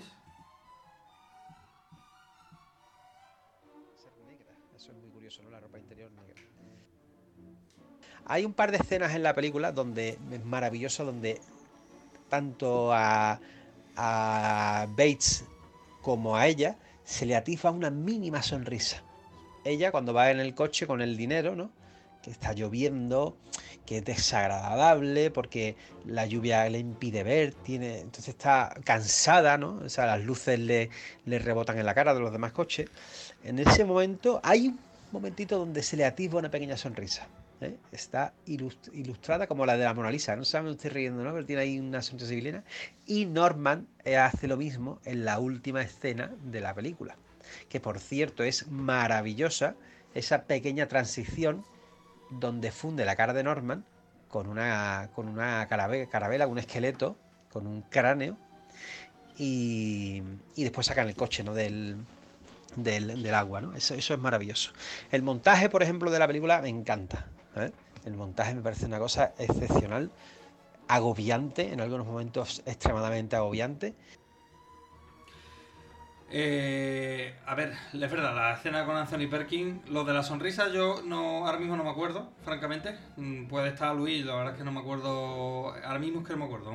Y, y luego sí que me acuerdo que Anthony Perkins al final sonríe, que ese momento es bastante incluso desafiante, ¿no? Porque está como, está mirando al espectador directamente, está mirando a cámara y, claro, es el- eh, tú en los años 60 además, hola, yo espectador de los años 60 mirando a los ojos a un asesino y ese tipo mirándome a los ojos a mí. Entonces ese, ese juego por parte de- del maestro eh, es estupendo, ¿no? Eso está claro. Y, y lo otro que ha dicho del montaje, estoy total- en eso estoy totalmente de acuerdo con él además, porque es súper agobiante, está muy muy bien llevado, hay un, constante uso de planos cerrados, de planos de, de búsqueda, una búsqueda narrativa que, que, que favorezca el agobio del espectador y, y luego mm, está lleno de soluciones creativas, ¿no? Eh, desde luego, la escena de la ducha, pues ya la, en verdad lo, habréis escuchado todos muchas veces, ¿no? La escena de la ducha está montada de forma que al final no vemos nada de Janet Leigh que no sea su, su cara y sus hombros, pero tenemos la sensación de verla desnuda. Eh, eh, al mismo tiempo se evita ver que el cuchillo entre en la carne, que era algo que le prohibieron a Hitchcock totalmente. Eh, el- la- el- en fin, la, la música con los planos, todo eso es, es que está genial. Y Lo de la música, por cierto, me encanta descubrir que, que él no quería música. que él no quería música y cuando un nota le insistió y dijo, hazme caso, Bernard Herrmann, su, su, su, su compositor de cabecera. claro, y dice, hazme caso que va a estar guapísimo. Lo escuchó y dijo, te doblo el sueldo. ¿Sí o qué? ¿Le dobló el sueldo? Del tirón. Del tirón. Qué fuerte, macho. Es una maravillosa película, muy recomendable y creo que todo el mundo debe ver, mm, si te gusta el buen cine, ¿eh? y disfrutar de principio a fin. Además, disfrutar desde los propios títulos de crédito, que son unos títulos de crédito que me parecen, para la época, parecen sublimes. Porque ya ahí te está dando a entender que hay una dualidad. Porque al final se trata de la dualidad de la personalidad de Norman. Que por cierto, el psiquiatra que lo explica al final, a ver, creo que está excesivamente explicado. Creo que es demasiado para tontos. O sea, eh, ahí igualmente se podría haber explicado un poquito más sutil. Sí, eh, vamos, a Luis lo he cortado, por eso estamos aquí, que hay momentos que se le escuche, no lo he cortado porque, vamos, que Luis es colega, le dije que lo iba a cortar de todas maneras, me mandó un audio de nueve minutos y medio, digo, yo es que te vas a comer la película tú solo, y me dijo, no, méteme dos o tres cortes de los que tú veas, y, y esto era de lo que más me molaba, ¿no? Muchas gracias Luis por, por escucharnos, por, por, darme tanta caña, porque está siempre que hablamos, oye tío, me ha gustado esto, esto me ha gustado más, esto me ha gustado menos. Y vamos, yo, eh, Luis, Pedro, Perea, toda esta gente que, que, nos está todo el tiempo hablando por redes o diciendo en los comentarios y tal, yo os agradezco, y a todos los que nos estoy escuchando ahora, enormemente que nos digáis cosas, que nos habléis, porque se trata de que el podcast esté vivo y de, y de saber qué es lo que os mueve y qué es lo que no, ¿no? Y luego, volviendo a lo último que ha dicho él, eh, yo sí estoy de acuerdo con él lo del psicólogo. Bueno, el primero, perdón, eh, los títulos de crédito eh, son geniales. Saúl Bass era el que hacía los, los, títulos de crédito normalmente de, de. Son una locura teniendo en cuenta eh, la, que, que, que no, no, existían los medios para hacer unos títulos de crédito como los que, que, se hacen ahora, ¿vale? Que las cosas hay que compararlas con su momento. Sí, y... pero incluso mm, está, nosotros que estamos sí. tan hartos de cine, sí. cuando he revisado Psycho, los es que lo, el primer segundo de película ya te empiezas a volver loco. Sí, exactamente. Dices, ¿esto qué es? Esto de las líneas, está muy guapo. Te pone de los nervios. Sí, está, te pone de los nervios. Completamente. Con la música. En fin, y, y luego por otro lado, a mí lo del psiquiatra o psicólogo, yo tengo que reconocer que también me impactó eh, en, este, en este último visionado. Mm, ya es que no me acordaba que eso estaba, porque era como, como que es verdad, como que es demasiado explicativo. Supongo que eh, estamos con lo de siempre. Para la audiencia del momento, incluso hasta era importante que esa secuencia existiera, ¿no? Pero no sé si se podía haber disimulado un poco. A ver, yo creo que vuelve a ser una mejora porque en la novela se lo explica el personaje de Sam, se lo explica ella, y aquí se tomaron la molestia de, de poner a un, a un, psiquiatra que le da una, una seriedad y además mmm, le da una... A ver, lo hace, lo hace mucho más serio y mucho más interesante porque en vez de... O sea, estás empezando a educar a la, audiencia en algo más. Mm, en vez de, una vez más, en lo bobalicón del cine de terror y todo este tipo de cuestiones, dices, no, mmm, el terror somos las personas porque a las personas nos pasan genuinamente cosas como una psicosis. Dice, no se trata simplemente de decir, ah, no, es que hay, hay gente rara, hay gente mala en el mundo que, que además, evidentemente, mmm, se visten como mujeres, volvemos a lo mismo, ¿no? Mm. Dice, no, no, este hombre es que es un psicópata. Y yo como médico te puedo hablar del tema de una forma seria, de una forma profesional, de una forma mundana. Mm. Digo, el terror es mundano, el terror es real y el terror duerme en la habitación de al lado. Mm. O sea que no está de más en absoluto. Y, sí. y luego esto es que además has creado escuela. O sea, ¿cuánto, ¿cuántos psicópatas hemos tenido en el terror desde entonces? No, no, desde luego la película sienta un montón de base que, que luego vemos en... ¿Y, cuánt, y cuántos personajes ha habido de no, yo soy el médico que le atendió porque tal. Mm, el... Sí, pero es verdad, como es lo que, tú, es lo que estamos hablando. A mí sí me parece un poco abrupta la secuencia. Es positiva, por decirlo, pero estoy de acuerdo contigo en que es necesaria y que además es un acierto, como tú dices, que cojan un, psicó, un psiquiatra, vamos, en este caso, vamos, sí. no sea fulanito de, ah, mira, he leído un manual hace un minuto. Yo creo que justifica un poquito eh, el personaje, ¿no? Eh, el hecho de que al final, cuando ya lo has visto todo, te digan, bueno, pues esto es esto.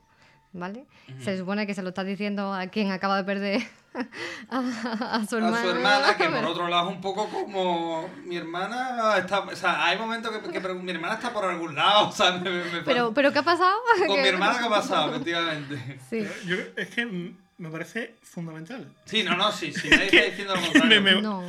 Si nadie está diciendo lo contrario, lo único que sí que yo lo veo un poco brusco. Brusco. Hora de- pero más razón, porque se trata de que la gente esté genuinamente incómoda. Digo, sí, vamos a soltarle esto a una mujer que No, acaba de perder su hermana. Digo, porque es que así es la vida. Yo desde luego no voy a discutir las nada, ¿sabes? Eh, No, no, no, no me, no me meto en ese, en ese jardín. Eh, mm, eh, Rocío, ¿qué es la psicosis? Vale. Bueno, Perdón, no hemos hablado de eso ya. Eh, Como definición. Los psicópatas son los que tienen psicosis, ¿no? no. Ah, ¿ves tú? Otra cosa que voy a aprender hoy. Pues por ahí quería empezar. Un psicótico no es un psicópata, ¿vale? Eh, si la psicopatía es un trastorno de la personalidad, como decíamos antes, la psicosis es un síndrome, ¿vale? Es un conjunto de síntomas. Nosotros lo conocemos como eso. Que se puede presentar en trastornos mentales, como la esquizofrenia, alguna fase maníaca, la paranoia, intoxicaciones por droga, ¿vale? Eh, un psicótico eh, pierde el contacto con la realidad, tiene delirios y alucinaciones, pero eso no ocurre con el psicópata. El psicópata no pierde la realidad nunca, ¿vale? Entonces estamos hablando de dos cosas totalmente diferentes. Importantísimo, aclararlo, vamos. Bien jugado. De hecho, yo quería preguntar, eh, porque yo creía que era la misma cosa, de si Norman Bates era una, una manifestación extrema de un problema cotidiano, y veo que sí. Que además, mm, por aquello de, de quitar un poco de estigmas, ¿no? También hay que tener en cuenta de que esto no es agua y aceite, ¿vale? Eh, existe lo que conocemos como comorbilidad, ¿vale? En los trastornos y es que ¿Cómo que? No me- yo no me he enterado. comorbilidad, es decir, que un un palabra, ¿vale? Vale, vale. Eh, eh, que mm, tú por tener esto no solo tienes esto. Comorbilidad. Comor- Comorbilidad. Ah, comorbilidad. comorbilidad, perdón. Vale, vale, vale. ¿vale? Tú puedes eh, tener un trastorno y eh, tener otro o otros síntomas, ¿vale? Es decir, tú, no es que ah, yo solo tengo esto y cuando se me acabe empiezo con otro, ¿no? ¿Vale? Vale, vale. Entonces, sí que es verdad que aunque no son lo mismo, eh, obviamente en una crisis eh, psicótica uno puede ser psicópata. ¿vale? Es decir, por lo conductualmente, ¿vale? Y entonces un poco, eso es eh, también porque se parecen las palabras, tendemos a confundirlas, ¿vale? Eh, las dos empiezan por PS, ¿vale?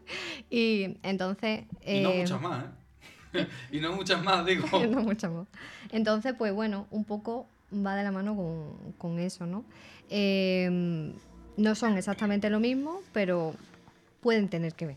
¿En qué consiste la doble personalidad, no? ¿Cuándo puede darse? Y si puede una persona con doble personalidad no acordarse de lo que, de lo que ha hecho su otro, su otro yo, ¿no? Pues la doble personalidad se conoce también como eh, personalidad múltiple, ¿vale? Un trastorno de identidad disociativo, ¿vale? ¿Eso qué es? Que dentro de la misma persona se alternan dos o más identidades diferentes para tomar el control eh, mental, digamos, de la persona, ¿vale? Es muy poco frecuente, es un trastorno, bueno, muy poco, es poco frecuente, vamos a dejarlo ahí, ¿vale? Y lo que pasa es que eh, se alteran las funciones de la conciencia, ¿vale? De la, digamos, de la identidad, eh, de la memoria, de la percepción de, de lo que nos rodea. Entonces, em, las situaciones vividas, ¿vale? Se sienten como que no son continuas en el tiempo. Por eso hay ese lapsus de memoria, ¿vale? Que, que es lo que tú me preguntabas y que forma parte de, una, de la definición, ¿vale? Eh, no se acuerdan. No se acuerdan, hay un lapsus, ¿vale? Que eso es lo que origina el cuadro clínico, ¿no? Que afecta a, a la conducta, es decir, a la memoria y, y en general a, a la identidad, al sentirse uno mismo. ¿vale? No se acuerdan ni son a secas conscientes de, de tener más de una, ¿no? Eh, no, so- pueden sospechar, ¿vale? Porque obviamente si tú... Tienes, tienes vacíos de 12 horas cada día, mm, algo, algo ocurre, ¿no? Claro, entonces... Esto me está recordando la película esta de Múltiple, Split. Totalmente. O, o el Club de la Lucha. O el Club de la Lucha. Sí. Eh, realmente un trastorno de este tipo eh, eh, realmente es una ca- incapacidad, ¿vale? Para, para integrar la información, para que se entienda, ¿vale? Mantiene una información lejos de la conciencia. Entonces eh, esa información se desencadena por un episodio traumático, ¿vale? Y entonces pueden eh, ocurrir distintos tipos de trastornos. Junto con este tenemos la famosa amnesia disociativa, que es cuando tú tienes algún, para que me entendáis, algún accidente, ¿vale? Y tú no recuerdas qué pasó en ese momento. Fue traumático, ¿vale? Y no lo recuerdas, ¿vale? O una situación extrema, ¿vale? Hay personas que no recuerdan lo que pasó, no son capaces de, de tener en mente qué pasó, simplemente como que ahí hay una laguna, ¿vale? La fuga disociativa es otro, la- los trastornos de despersonalización y tenemos aquí pues los de identidad disociativa, ¿vale? Que antes se conocía como la histeria, ¿vale? Entonces, pues em, al final la definición de esto es que hay uno o, o- o- o más de, o sea, hay dos o más eh, identidades, personalidades, ¿vale? Que controlan la conducta, que es de forma recurrente, que no recuerdan la información. Esas personalidades pueden tener o no conexión, ¿vale? Eh, la amnesia es recíproca, no se acuerdan ninguno de, De lo que ha hecho el otro. Eso es. Em, y básicamente em, se relaciona pues con vivencias mm, psicotraumáticas o conflictos infantiles eh, que hacen que segreguen esa Eso- información. Eso te iba a preguntar. ¿Esto es, es- es siempre mm, con, ah, después de un trauma o hay algún tipo de predisposición genética? Eh, en este caso eh, no se conocen o no hay, no hay una eh, no, se- no hay una explicación biológica. ¿vale? Se, se considera que, que- que va ligado a, a ese trauma, ¿vale? A, un- a algún tipo de, de trauma. Algo particular. Bueno, pues eh, si os parece, cambiamos de asesino, ¿no? Vámonos. Querido director, soy el asesino de los dos adolescentes de las navidades pasadas en el lago Herman y de la chica del 4 de julio. Quiero que saque este mensaje cifrado en primera página. Quiere que salga en la edición de la tarde. Graysmith, ¿no tiene que acabar la viñeta? El asesino del zodíaco ha llegado a San Francisco. Otra carta. ¿Los niños que van al cole son un buen objetivo? Se ha puesto un nombre. Griego. Código Morse, signos astrológicos, los utiliza todos. Me gusta matar a la gente porque el hombre es el animal más peligroso que existe. ¿Cómo se hace eso? Me gustan los puzzles, los hago constantemente. ¿Algún sospechoso en firme? Unos 90 cada hora, llevaré unos 500. ¿Cuatro escenas del crimen y ni una huella que se pueda utilizar? La policía no puede abordar este caso de la forma habitual. Se está saltando las pautas. ¿No decías que hacías viñetas? sí. Entonces, ¿qué haces en la galería de tiro? Quiero ayudar. ¿Qué eres? ¿Una especie de Boy Scout? Eagle Scout, de hecho, el rango más alto. Paul, he estado pensando... Que Dios nos pille confesados. No hay pruebas, Robert. ¿Cómo que no hay pruebas? Están los mensajes cifrados, las huellas de botas militares, el cuchillo con sangre. Todas circunstanciales. ¿Por qué tienes que hacer esto? Porque nadie más va a hacerlo. ¡Dave! ¡Nos hemos equivocado! Apártate de la ventana. Paul, ¿estás bien? No. ¿Qué estás haciendo? Sales ahí para que te vea la cara. ¿Sí? ¿Quién es? Este caso era cosa mía, no tuya. Sigue ahí fuera, Dave. Mata de forma compulsiva. Es lo que lo mueve, lo lleva en la sangre. Joder. ¿Qué? Ardillas. Es Zodiac el que habla. Estoy armado. ¿Puedo acercarla a la gasolinera? ¿Siempre va por ahí ayudando a la gente por la noche? No soy Zodiac, pero si lo fuera, desde luego no te lo diría.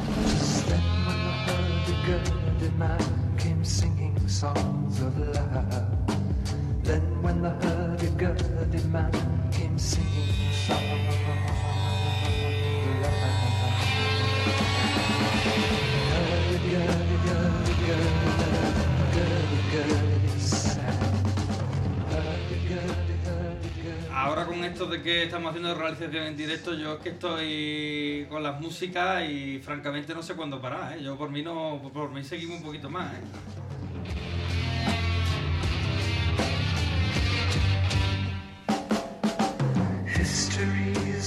Sin irnos muy lejos geográficamente hablando, conocemos a nuestro tercer asesino del podcast, el asesino del Zodíaco, un personaje real que, del que nunca se conoció su verdadera identidad. Vamos a hablar, por supuesto, de la película de David Fincher, estrenada en el año 2007 y protagonizada por Jake Gyllenhaal, Mark y Tony Stark. o Robert Downey Jr. como lo llaman en su casa. Esta es la otra peli que traigo yo, así que ya pueden comprobar los oyentes que no soy el tipo más original del mundo, pero es que no puedo resistirme traer a Fincher siempre que puedo, la verdad. Es un tipo que hace cine desde cierta distancia, que a veces puede eh, parecer una manera fría de contar eh, historias, pero que desde esa frialdad consigue emocionarme, generarme intriga, mantenerme pegado a la pantalla. Y para mí eso es, eh, vamos, no tiene nada que ver con la frialdad y además es, yo qué sé, algo muy complicado, ¿no? Con que hoy en día nos quedemos enganchados a una película. A mí con esta película, que además es una película larga, me pasa, ¿no? Eh, el estilo de Fincher, digamos que es el de ser invisible. Un tipo que tiene un universo propio, un universo muy marcado, pero donde nada es eh, especialmente des- destacable, donde no va a llamarte la atención su, su montaje porque sea rompedor, ni su fotografía porque sea preciosista, ni el detalle en sus colores. Es una mezcla perfecta de todas las disciplinas que tiene el cine en las dosis justas eh, que necesita él para contar la, la historia que, que quiere contarte, ¿no? Entonces, para mí es un tipo que eh, huye de dárselas de, de artista y de esta manera, mediante la mimetización de, de su mirada y, el poner eh, eh, su estilo al servicio de la historia, consigue ser uno de los artistas más grandes que hay ahora mismo en, en el cine, ¿no? Esta película además está basada en, hechos reales. Como he dicho, no se llegó nunca a descubrir la, la- con seguridad la identidad del, asesino del Zodíaco, aunque se dice al final de la película que cuando muere el principal sospechoso, eh, eh, Robert Graysmith, el protagonista, eh, deja de recibir llamadas, llamadas amenazantes, aunque no decía nada, pero bueno, llamadas. Y, y para mí esto es una película sobre las obsesiones, sobre, sobre cómo además, bueno, sobre cómo un asesino en serie, eh, si, si quiere explotar su perfil mediático, puede poner en jaque a los periódicos, a las televisiones y a un país entero, y sobre cómo este tipo de, de gente genera obsesiones en otra gente, ¿no? Bueno, desde luego el asesino también tiene obsesión por matar, ¿no? Pero mm, me llama más la atención la obsesión, y creo que a Fincher, de Robert Graysmith por, Graysmith por, por saber quién es este tío, por entender por qué hace esto, en fin, por llegar hasta el final, ¿no? Y a mí ese, ese juego me- de todo este rollo de las estructuras sociales y, y la forma de ser de que tenemos las personas y todo eso me, me moló mucho. No sé vosotros. Yo te voy a decir una cosa. Es gracioso que digas eso porque, ¿sabes? La, eh, la famosa declaración de Fincher de. Yo creo que toda mi, toda mi audiencia son pervertidos. y entonces lo que yo hago es darles morbo. Justamente, ¿no? Y además, mm, en el caso de Zodiac, en concreto, mm, yo creo que es la culminación de su estilo. Es la culminación de su estilo. Eh, ¿Y a qué me refiero con esto? Mm, es verdad que él tiene un, un estilo mu- o sea, muy ausente, pero al mismo tiempo muy marcado mm, en su fotografía, esa frialdad, ese uso del color, que es, es, que es muy difícil de definir porque siempre parece que no quiere mm, hacer ningún alarde, pero al mismo tiempo es una maravilla. No sabes qué está, no sabes qué está haciendo, pero te encanta. Sí. Y además en todos los planos y en todos los momentos. Y aunque haya, o sea, aunque sea soleado, aunque sea oscuro, aunque sea artificial, aunque sea natural, dices, esto es Fincher en todo momento. Y dices tú, ¿pero por qué? Porque no sé, porque tampoco, él no está ahí, pero está siempre. Sí, sí, sí, Es una cosa impresionante, ¿no? Lo que yo mm, he sacado en claro, mm, mirando mm, tres películas anteriores a Zodiac concretamente, que pueden ser las más conocidas de él, Seven, El Cruz de la Lucha y, y The Game, es que mm, Fincher nos pone a uno. nos pone en un universo que es escalofriantemente realista, porque en todos los casos eh, su- sus protagonistas se ven completamente abrumados y generalmente superados e incluso destruidos por la realidad en la que viven.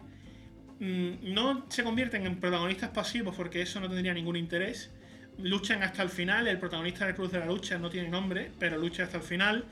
Eh, el, el policía interpretado por Brad Pitt lucha hasta el final pero están luchando contra como contra una realidad inevitable y siempre terrible contra la que no pueden hacer nada, salvo decir, bueno, todos vamos a morir, pero yo voy a intentar vivir un día más. Y, y Zodiac es la culminación de todo esto porque mm, va Fincher y nos dice, ¿te, ¿te habías incomodado todo lo que yo había hecho? Pues ahora te lo voy a poner en el mundo real. Eh, te voy a poner a un montón de gente que de verdad se vio abrumada y casi destruida durante décadas de su vida por una cuestión que ocurrió de verdad y que sigue sin resolverse. Sí, me gusta mucho lo que tú lo que estás diciendo porque es como, mira, mi universo eh, a, cap- a capa- a ca- o sea, a cara descubierta es este y este es mi universo con la pátina de, de realidad, con, con, la, con toda la hipocresía que tiene el día a día de- de- de una sociedad, ¿no? ¿Es un poco lo que tú estás queriendo decir? Mm, No, no lo sé. Porque por eso lo disimula un- No, no sé si voy por ahí. Porque por eso también, a lo mejor, el, el cambio de la realización es tan brutal, ¿no? Hay un cambio muy grande del Club de la Lucha a, a Zodiac, vamos. y Sí, de- claro, en, Zodiac, Zo- en luego. en Zodiac buscó un, un estilo cercano al documental. Que no ha abandonado, por cierto. Tú ves la red social y sigue con ese, más o menos ese rollo.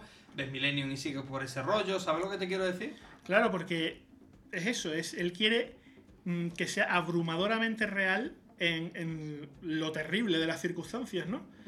Y además eso, mm, eso ayuda a la, a la identificación con el, con el individuo, ¿no? Esos losers que son esos pervertidos que están en la audiencia, a fin de cuentas, ¿no? Que somos todos. Sí. De la- el mundo no me ha dado ninguna oportunidad, no voy a llegar a ninguna parte y sin embargo me toca levantar mañana y ir a trabajar. Así que... ¿Qué te parece a ti, Rocío? A mí es una película que, mm, que me llama, bueno, pues, me llama la atención el hecho de que eh, el psicópata eh, está en un plano secundario, ¿no? Tenemos ahí a la prensa, tenemos otros otros personajes que tienen muchísima más fuerza, ¿no? Que, que es como, bueno, eh, como que está detrás todo, ¿no? Eh, que se le podía haber sacado más puntilla a este personaje en concreto que mm, no sé, que podrían haberse visto más detalles, más pues me da la sensación de que mm, de que era una persona eh, que tenía eh, características que podrían haber sido vistosas, ¿no? En cuanto a la peli. Te refieres a Allen, ¿no? Al, al principal sospechoso. Al principal sospechoso. Bueno, al que yo doy por hecho, ¿no? Un poco que, que- que era eh, al final el culpable. Sí, es verdad que luego, por lo visto, las pruebas de, de ADN o, y tal nunca coincidieron. Es que eh, era todo un poquito. Y además Fincher dijo que era demasiada responsabilidad mm, señalar a alguien, Claro. dado que, con lo que estaba en juego, así que él se apartó. De hecho. Fincher cuenta que él eh, coincidió en- cuando era niño en el tiempo con los asesinatos de Allen y aunque él no vivía exactamente en, en ninguno de los estados que atacó, por visto el país entero se puso en alerta. Entonces él recuerda preguntarle a su padre, papá, ¿por qué un coche de la policía sigue En nuestro- autobús del nuestro autobús del colegio todos los días? Y el padre le dijo algo así. Ah, sí, hay un loco que ha asesinado a varias No, que, que personas. está di- y ¿eh?". que está diciendo que va a matar Y que está niños. diciendo que va a matar niños, o sea, que va, que va a parar un autobús y va a disparar a los niños cuando salgan por la puerta. Y por lo visto se lo contó el padre a Fincher tal cual, ¿sabes? Eh, toma niño, eso, claro, y no te diría, ¿con ¿cómo voy yo mañana al colegio? ¿sabes? Ahí, ahí empezó su universo, está claro, tío. Sí, sí, y sí. ahí empezó su clarividencia de si esto está, si esto está en todos los periódicos, lo que gusta es el morbo. Básicamente. Ya está, ahí, ahí se forjó. La cercanía, ¿no? De, de esa experiencia tan Hmm. fuerte. La- es como el nacimiento de un supervillano, mm, pero no.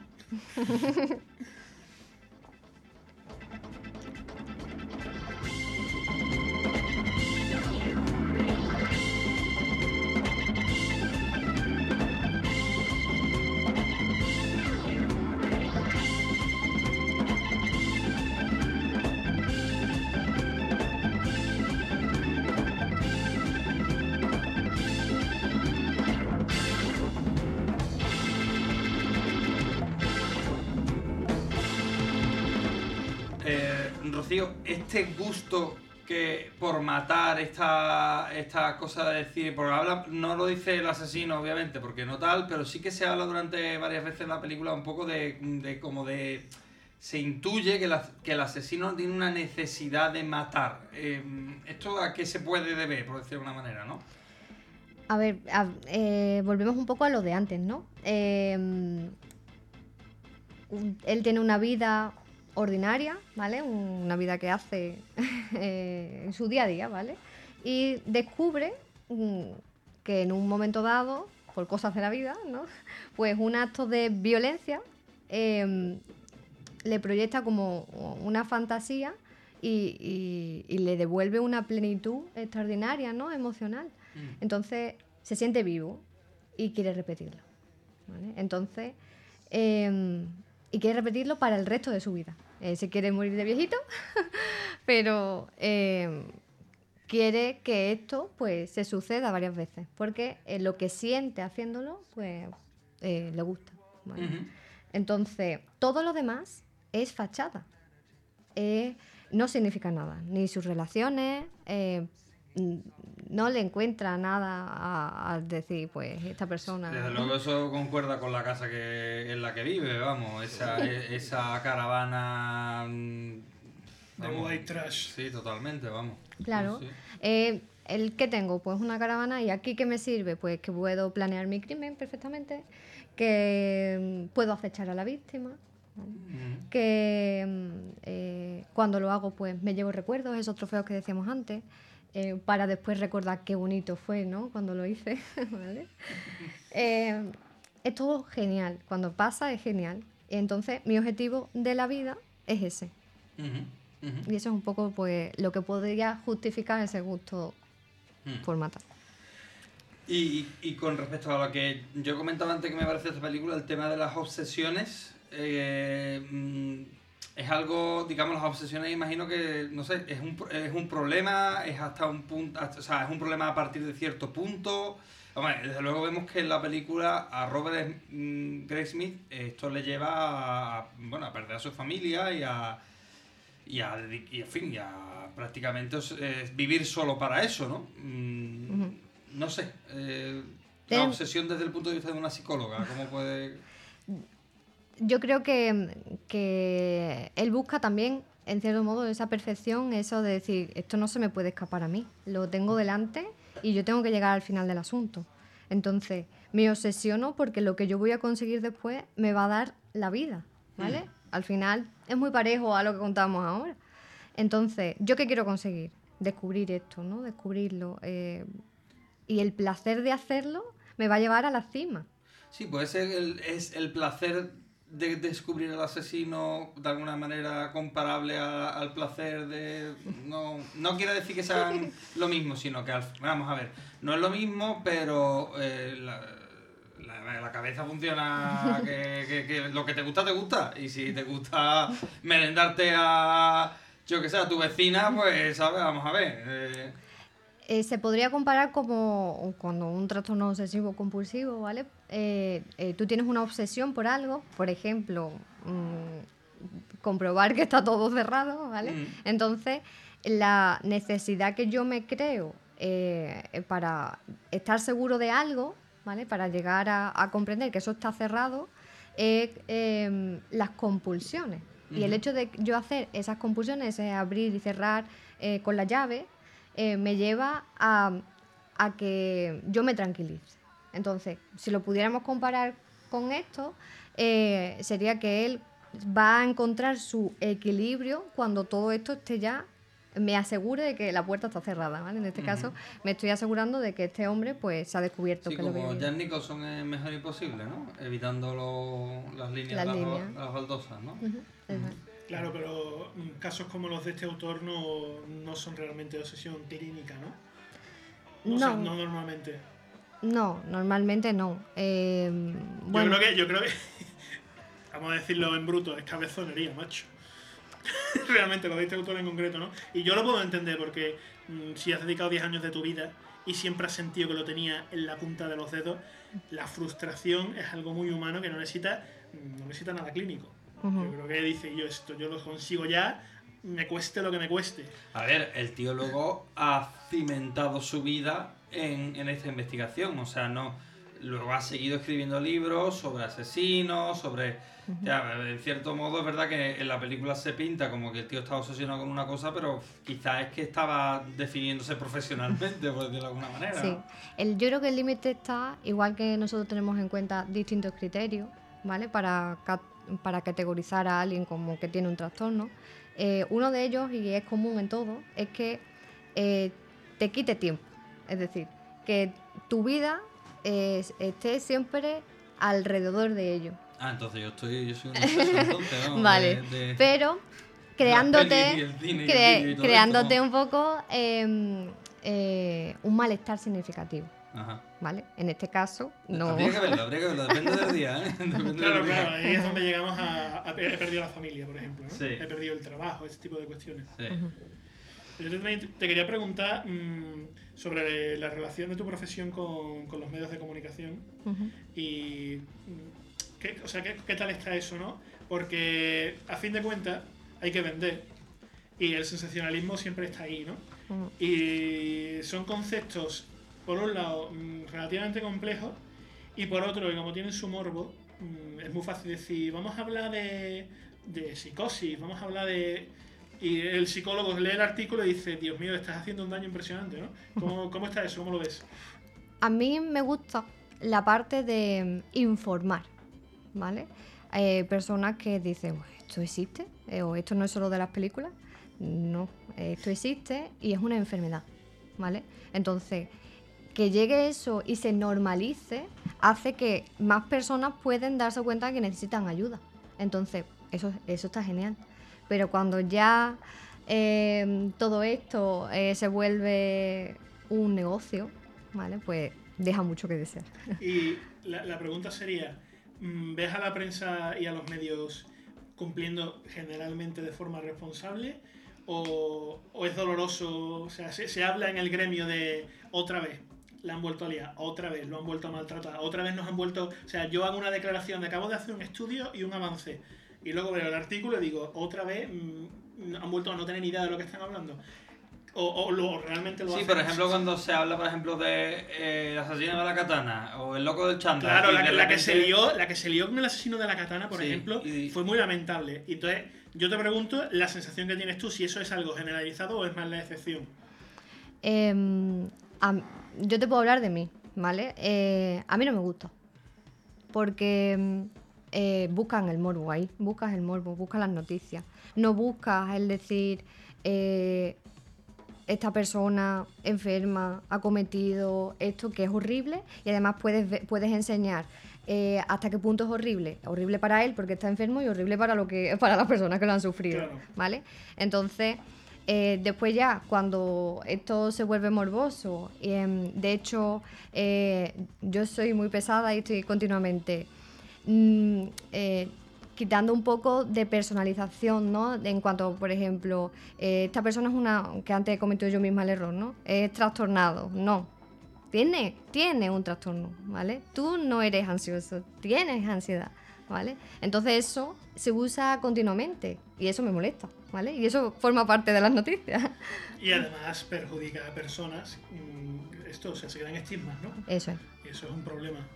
Yo todo esto evidentemente no estoy intentando atacar a los medios de comunicación, sino es en referencia a toda la movida que se montó con el asesino del Zodíaco y que se refleja en la película. Se te ve el plumero, Javi. No olvidemos que supuestamente nosotros somos un medio de comunicación. bueno, básicamente. Supuestamente.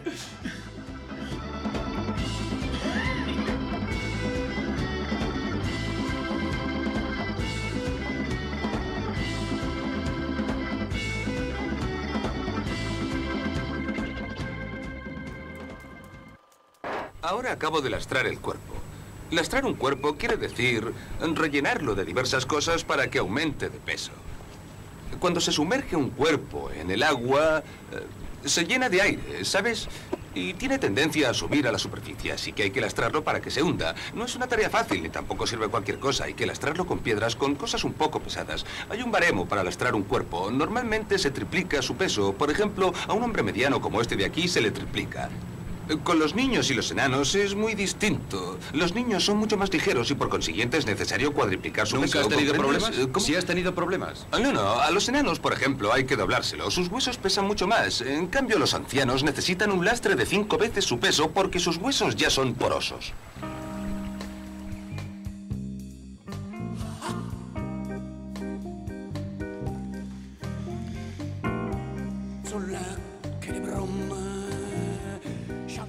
Nos vamos ahora al psicópata más particular de los que hoy traemos. Estamos hablando de la película belga, que no francesa, no sé qué desalmado ha podido pensar que esta película era francesa, ahora mismo deberían, yo que sé, cortarle la lengua y dársela a comer a Dr. Lester. La película se llama Ocurrió cerca de su casa y es un falso documental donde un equipo de cine sigue a un asesino en serie en su día a día, vida personal y por supuesto sus fechorías. Javi, que, que- ¿de dónde has sacado esto? y ¿De dónde he sacado esto, tío? Pues lo he sacado básicamente, me inspiro en la, en la vida cotidiana y en, y en el podcast concretamente. Porque... pues eh, tiene que haber una película experimental tenemos que meter, ¿no? Decía, No, no, no, no, escúchame. mm, date cuenta que, que estos son unos, son unos chavales con, con las greñas que, que quieren hacer, que tienen un proyecto pero no tienen dinero. Y dicen, y recurren al, al mockumentary, que, que es una forma muy, muy efectiva de hacer cine cuando no tienes medios. Y no sé por qué me recordó a nosotros dos diciendo, vamos a hacer un podcast que Mm. se puede hacer con un par de micros en el salón de tu casa. Y parece que es un proyecto serio y profesional. Y das todo el pego, ¿no? Y además mm, viene perfecto a cuento porque está ese, ese morbo y esa atracción que tienen, que tienen los asesinos en serie y los criminales en general. Aquí estamos nosotros haciendo un especial de Halloween precisamente de eso.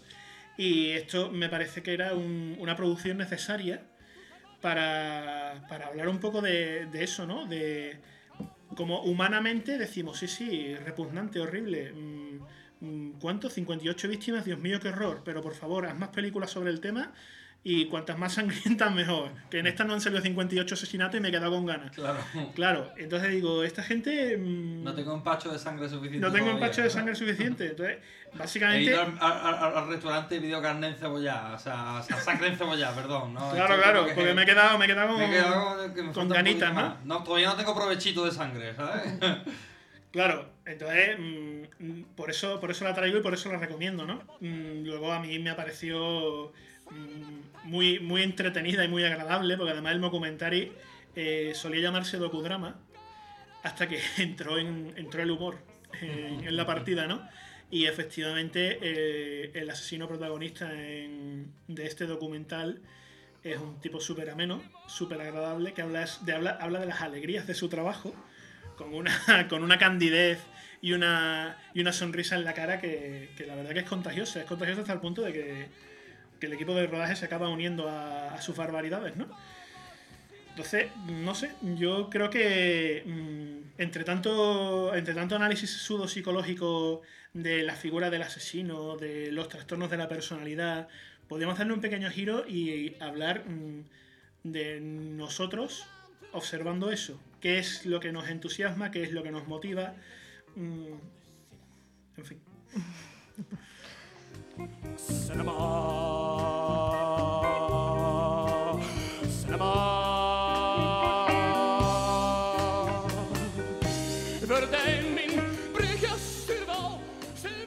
Eh, yo no había visto esta película. vamos, eh, eh, la verdad que no, no sabía ni que existía, vamos. Y luego resulta que es una película importante, que en sí desde luego tuvo su predicamento.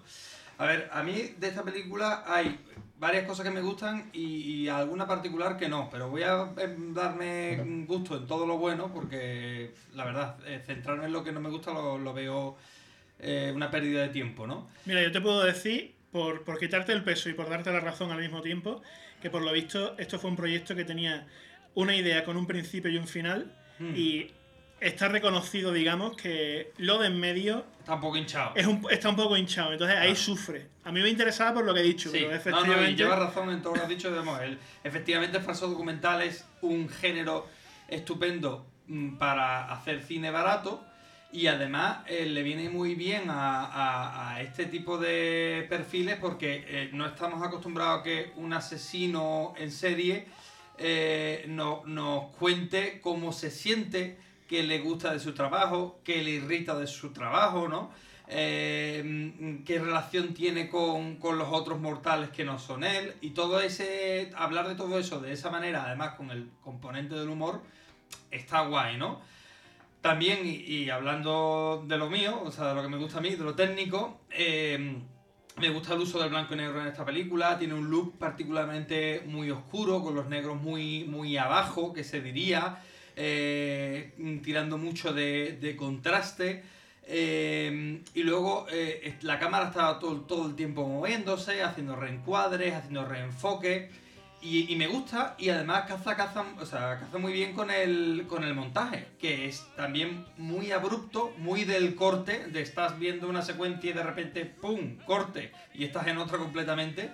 Y, eso va mucho con la fotografía. Y luego quiero destacar especialmente el diseño de sonido de la película, me parece brutal.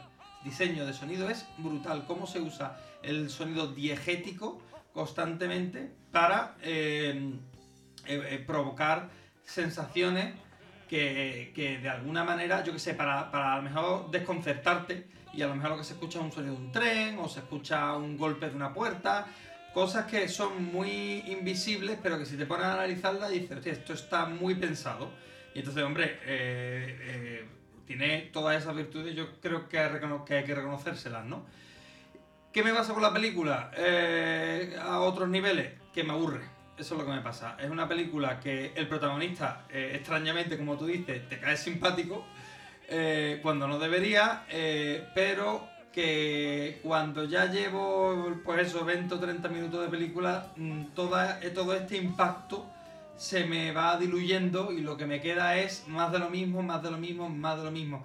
Y eh, me, me produce eso, un poco de, de aburrimiento. Creo que hubiera sobrevivido mejor en un formato de 15, 20, 30 minutos. Es posible. Que, que en un largometraje. Pero bueno, desde luego tiene que tener cosas, cosas muy buenas cuando, ya digo, ganó Sitges por encima de eh, Tu madre se ha comido a mi perro, por encima de Reservoir Dogs y por encima de El ejército de las tinieblas. O sea que verá. mm, eh, algo tiene. ¿eh? algo impacto. tiene, sí. ¿A ti qué te pareció, Rocío? A mí me sorprendió, bueno, obviamente el formato, ¿no? Eh, no, no sabía lo que tenía delante. Cuando empecé a verlo, digo, pero ¿qué me habéis metido aquí, por favor? Clásico, Pero- si lo elijo yo. Entonces, Bueno, alguna vez acuérdate de Solaris, ¿eh? Que esa fue mía. Es verdad. pues me sorprendió, ¿vale? Me, me llamó la atención y, y sin querer me puse a verla. ¿Vale? Sí que es verdad que yo decía, "Uf, esto no me llama al principio, ¿no? ¿Esto qué es? Digo, yo creo que se han equivocado, es lo primero que pensaba. Pero digo, ah, no, pues sí, parece que sí, ¿no? Entonces me llamó la atención, que es bueno, creo que es algo bueno, pero sí que es verdad que nos, me, saca un poco de, de esa, vuelvo a decir, de esa perfección ligada al psicópata, ¿no? Porque yo creo que el que ve la peli mm, termina mm, perdiendo interés por él, me da la sensación. Eso es lo que... sí. Lo que tú decías, Mm. como que lo ves débil, eh, lo ves eh, exageradamente eh, aparentando, ¿no? Es como yo soy aquí el que llevo todo el cotarro, ¿no? Que al final hace que pierdas esa empatía por él, ¿no? Y empiezas a ver las partes malas del psicópata, que bueno, que en cierto modo está está bien, que pues el racismo, que es homófobo, que, que es misógino, ¿vale? Que es una persona pues desagradable, al fin y al cabo. Yo, no, yo creo que no haría falta concretar, o sea, a él simplemente le parece que están los humanos que no significan nada y luego él. No hace falta concretar la gente que le da asco porque es todo el mundo. Tiene, tiene dos o tres escenas que, bueno, tiene muchas, ¿no? Pero ese momento que, que no sé, lo vamos a, lo cuento un poco también por si a alguien le llama la atención que, que se interese, ¿no? Pues eh, quiera que no, pues lo que decía antes, hay gente que le puede molar.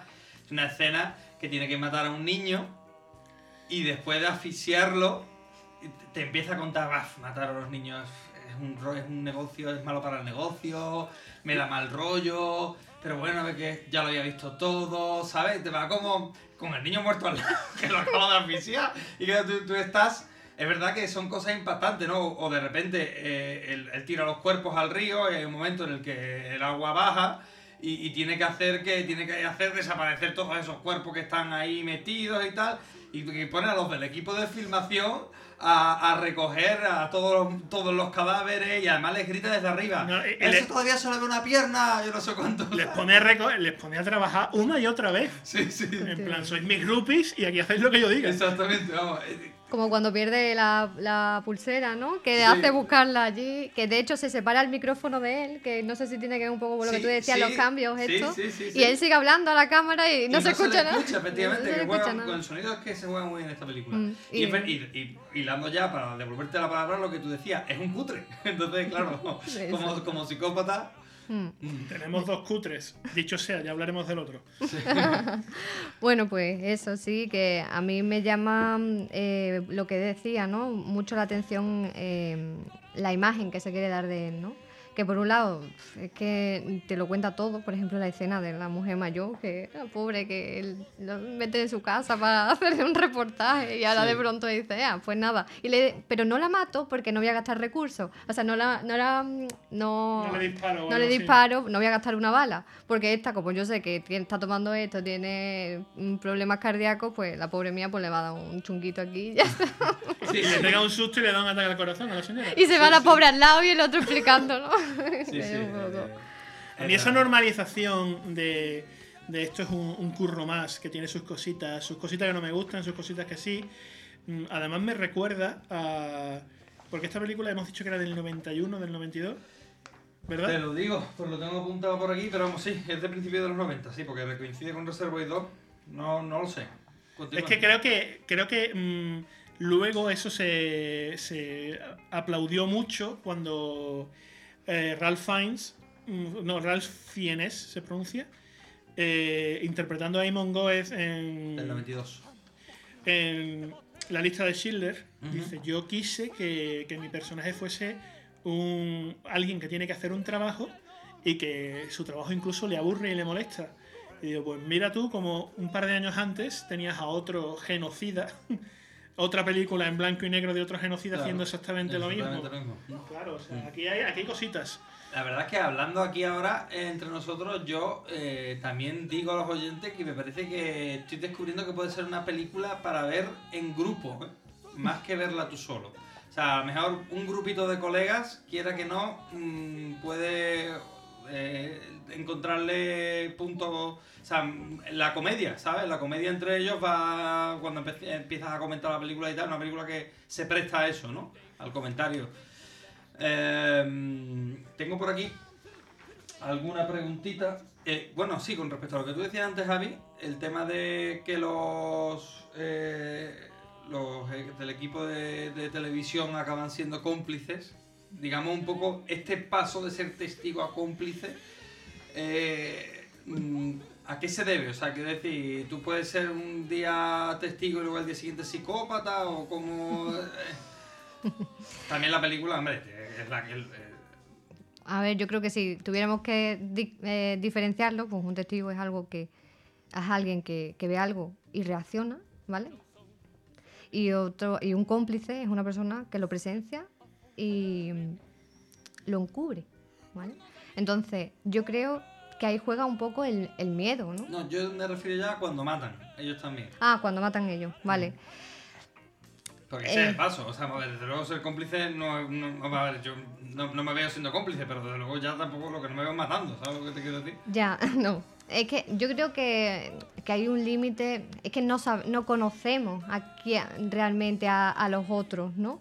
Eh, sabemos mucho del protagonista, pero no sabemos quién está grabando, Hmm. ¿vale? Entonces, un poco podría ir ligado a eso, a, a- a qué, puede, mm, qué puede tener eh, previo, ¿no? ¿Qué, qué antecedentes pueden tener ellos? No sé quiénes son, ¿por qué? Pues... Sí, a lo mejor ellos son asesinos que están en el armario todavía. Tiene- eh, Puede hacía falta ser. que les sacara, que les tendiera la Sí, mano. pero también puede ser que juegue un poco el miedo. Yo hago esto, no vaya a ser que me toque a mí. Porque ya ha habido muertos aquí. ¿Vale? Sí, sí. Unirse a una violación en grupo Esa, esa escena es grabándolo, mm, no sé si se hace por miedo, ¿eh? Esa escena es grotesca, vamos. Grotesca. Luego yo te quería preguntar, eh, en base a esto, eh, existe un fenómeno que es real, que son los copycats, que es mm, cuando un asesino en serie se hace mediático, porque de otra manera no llega al gran público, empiezan a aparecer imitadores. Y eso, ¿eso en qué se basa? Y además que, que ocurre, digamos, siempre, ¿no? Que es una ocurrencia habitual. Em, si tuviéramos que eh, definirlo de alguna manera a los copycat, eh, son imitadores porque tienen intención de hacerlo, ¿vale? Eso es un poco la base de todo. Es decir, es muy explícito. Em, el mecanismo podría ser que se- si se estudia este fenómeno, eh, un poco se, se sabe que, suele, eh, suele eh, ocurrir, digamos, en, en- aglomeraciones, cuando tú tienes más contacto con, con, personas de este tipo, es decir, con grandes ciudades, donde hay más diversidad, ¿vale? Hay más facilidad de imitar porque tienes eh, un abanico de personas a tu alrededor, ¿vale? Em, se suelen sentir inferiores al imitado, por eso lo imitan, ¿vale? Para superarlo, de cierto modo. Y esto, al final, se puede volver costumbre o no y derivar en, ¿vale? Eh, Entonces, precisamente, o sea, lo que he dicho antes como una broma de soy un asesino que sigue en el armario, eh, digo, esta, o sea, ¿qué tenemos? Ahí fuera a gente potencialmente asesina esperando inspiración. Es que eh, la, cosa- la cuestión es preocupante, me vengo a referir, ¿eh? Sí, ten en cuenta mm, que aquí eh, parece que lo estamos haciendo todo muy fácil, ¿no? Pero realmente el- que esto tiene su cultivo, ¿vale? Eh, se añade un poquito de sal y un poquito de pimienta. Y, en- y al día siguiente te cargas a un señor. no, hombre. Entonces, em, nosotros los humanos aprendemos, bueno, de hecho esto es una de, de lo primero que estudias ¿no? en la carrera, eh, el aprendizaje vicario se llama, ¿vale? Que es un, es un modelado, tú sigues, eh, eh, cuando eres niño, tú sigues los modelos que tienes alrededor para aprender cosas, ¿vale? Y por imitación. Entonces, si lo llevamos a otro extremo y añadimos eh, características, añadimos eh, antecedentes, añadimos predisposiciones, al final puede darse, ¿vale? Eh, que tú llegas a imitar a él, a- o sea, a ellos, y- o a alguien en concreto, y que al final te parezca bien y termines haciéndolo. ¿vale? Pero claro, todo eso se tiene que dar siempre eh, con. No, sol- no es base, es decir, no es, no es tan simple, ¿vale? Sí, sí, lo entiendo. No está, o sea, no es, no es tan fácil como decir un copycat es como un psicópata que está tipificado, claro, definido, sino a saber, ¿no? Claro, eh, obviamente, eh, como volvemos antes, tienes cierto gusto, ¿no? Por matar y obviamente no mm, eh, las normas sociales no le van mucho. ¿Vale? Porque tú imitas, tú puedes imitar a, a personalidades estupendísimas Sí. y después puedes, puedes imitar a este tipo de, de personas. Entonces, si a ti te atrae esto es por algo. Claro, pero es que mm, al final nos atrae a todos el mundo de la, de la criminalidad y tal, y lo digo no solamente por mm, cómo triunfan fiestas como Halloween y cómo triunfan todo este tipo de cuestiones del terror, sino mm, nos podemos fijar en la televisión de las últimas décadas como los grandes éxitos que han sido Los Sopranos, que ha sido Breaking Bad, esos, esos, esos hombres... Sí, los malos. Sí, esos hombres que, dice, que, que, to- toman las riendas, que se liberan de todas las ataduras, y dicen a partir de ahora voy a hacer lo que me dé la gana, como me dé la gana. Y con admiración. Bueno, incluso eh, el- el- puede que el peor de todos sea Rick Sánchez, de la magnífica Ricky Morty, ¿no? De ese es el, el definitivo. De no existen las ataduras ni los límites a ningún nivel y aún así nos encanta a todos. Yo, o sea, Sánchez, en mi opinión, es muchísimo peor que un asesino en ese sentido. No, hombre, eh, es que- es que por donde- Bueno, eh, es si, un- si es que- abrimos este melón, Sí, no sí, sé cuándo mejor, mejor- mejor ni entrar. Oye, eh, se me está ocurriendo sobre la marcha. eh, ¿Tenéis asesinos en serie favoritos de, la- de la vida real, por decirlo, decirlo de alguna manera? ¿Alguno que os haya llamado alguna vez particularmente la atención? Habláis antes de, de Jane. eh, A mí, bueno, llamarme la atención, a mí me. El que, lo que me ha marcado mm, ha sido el de el que se usa para los, los agentes que están estudiando en el FBI esa cinta infame de los, los asesinos de la caja de herramientas, los asesinos, no sé si era la caja de herramientas o los alicates, que eran, creo que uno se llamaba Bytaker, en fin. No, no recuerdo los dos nombres, pero existe una grabación infame en la que violan, torturan y terminan asesinando a un adolescente. Y eso se enseña a los agentes para decir, si vas a dedicarte a las ciencias del comportamiento, vas a enfrentarte a estas cosas y si no eres capaz de soportarlo, dilo ya. Ajá. eh, sale en la serie Mindhunter de David Fincher. Al, al actor de, de Crawford en Silencio de los Corderos se la pusieron en la visita que hizo al cuartel general del FBI y rompió a llorar y se considera, mm, puede, puede que de lo peor que, que está registrado en, en- en una cinta que haya podido hacer el ser humano, ¿no? Y claro, esa gente a mí me marcó, sin duda, de entre todos los que han hecho atrocidades en este mundo, ¿no?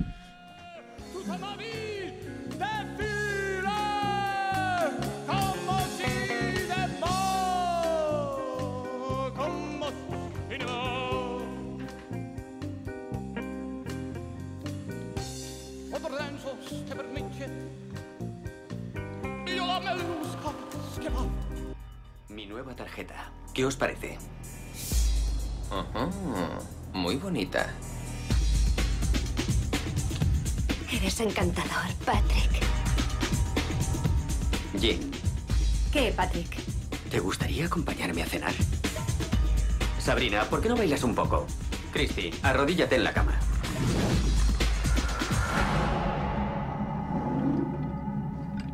Aún no hemos acabado. Lleva un traje precioso. Parece suave. No creo que pueda controlarme.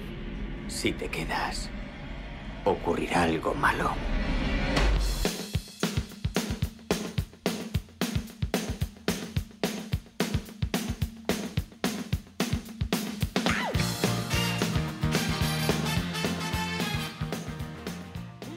Explosión de locura y sangre es lo que nos encontramos en American Psycho, dirigida por Mary Harron y protagonizada por Christian Bale, quien interpreta a Patrick Bateman, un exitoso hombre de Wall Street con muchas obsesiones. Una de ellas, el asesinato. Rocío, esta película también la traes tú. ¿Qué, nos cuentas? Bueno, eh, me gusta mucho el enfoque que, se le da en la peli. Eh, eh, yo creo que es un poco diferente a la otra que traía, ¿no? Eh, eh, tiene un, no sé, eh, una mirada diferente del psicópata. Aunque sí que es verdad que volvemos a lo mismo, los mismos rasgos al final. Eh, me llama mucho la atención lo bien que explica esa rutina diaria del principio, ¿no? En el que se, se acicala, ¿no? También. Y, Sí, y a- la, la- la- la mascarilla facial, en fin, bueno, el- es un divo. Eso es. Al mucho. final, eh, eh, todo es un papel, ¿no? Es un, eh, tengo que estar muy bien visto socialmente, pero a la vez me siento vacío. Eh, los detalles, ¿no? Pues mi tarjeta de presentación tiene que ser la mejor, porque realmente es que soy yo. Y es idéntica a la del compañero, dices tú. Eso es. Entonces, pues me gusta por esos detalles. Sí que es verdad que después eh, no es de mis favoritas, pero bueno, me parece muy interesante. Eh, bueno, antes de, de empezar por mi parte a hablar de la película, yo quiero eh, saludar desde aquí al Perea, que es nuestro hater de Bollullos particular, y nos escribió por redes sociales y nos dijo, eh, no habléis mal de American Psycho, primer aviso, me dice. Y ayer llegó a mi casa y me dice mi mujer, oye, han dejado una carta por debajo de la puerta. Y digo, ¿cómo? Y la miro y pone el hater de aquí a la luna. Y dentro hay un post que bueno, lo subiré para... Lo voy a subir a redes sociales. No sé si hacerlo, pero lo voy a subir para la desgracia de Perea, porque la gente va a ver su letra. De alguna manera... Vamos, yo no tengo nada que orgullecerme de la mía, pero bueno, no, no la voy exponiendo por ahí. De alguna manera eh, voy, a, eh, voy a trolearlo yo un poco también. Y pone, me dice, no hable, en un post verde, no hables mal de American Psycho, segundo aviso. O sea, este tío se lo está tomando ya muy en serio. Yo, em, en fin, eh, no- descartaría que acabara a lo mejor también con una motosierra en la mano o una movida de esta.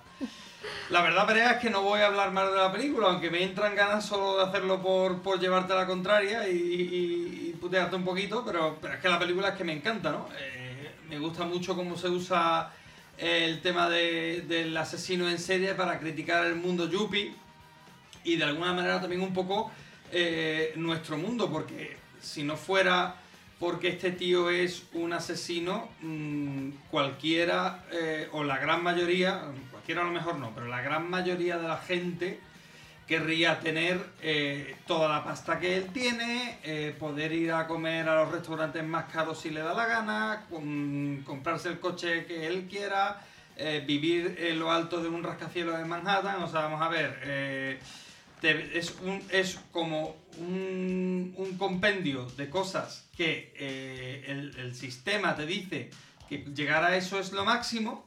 Y en esta película te dice, es como, mira, sí, llegar a esto es lo máximo, pero escúchame que esta gente es que está muy mal. Es que esta gente por dentro están totalmente tocados y le da igual cortar una persona en pedazos con tal de seguir alimentando su, su, su propia vida a la que tú quieres aspirar, ¿no? Entonces, a mí eso me mola, ¿no? Me- y me mola también eh, ese rollo de que eh, al mismo tiempo también está diciendo eh, todos eh, los seres humanos de alguna manera en algún momento nos sentimos desorientados, perdidos, desalentados, frustrados, todo este tipo de cosas. Y para todas esas sensaciones, eh, hoy estoy muy antisistema, pero para todas esas sensaciones el sistema te vende algo. Si no te vende un artículo de lujo, te vende unas vacaciones en no sé dónde, o te vende un producto que te va a hacer mm, rejuvenecer de aquí a unas semanas. Claro, cuando tú ya lo tienes todo y el sistema ya no te puede ofrecer nada, mm, ¿qué es lo que te queda? Y a este tío pues lo que le queda es mm, comportarse de la forma más primitiva y, y- y aflorar por sus instintos más, no sé, eh, más, más sádicos, ¿no? En fin, es un proyecto que eh, cualquiera se puede imaginar que le fue también difícil salir adelante. Es una novela eh, exitosa que además perturbó a todo el mundo que la leyó en su momento y, que, y que se compraron los derechos súper rápido. La novela salió y al, al nada ya, estaba, ya alguien tenía los derechos comprados. El problema es que nadie se atrevía a hacer la película. Hasta que encontraron a. Y sobre todo tampoco se. nadie aceptaba el papel de Patrick Bateman, porque era como una especie de, de suicidio profesional, ¿no?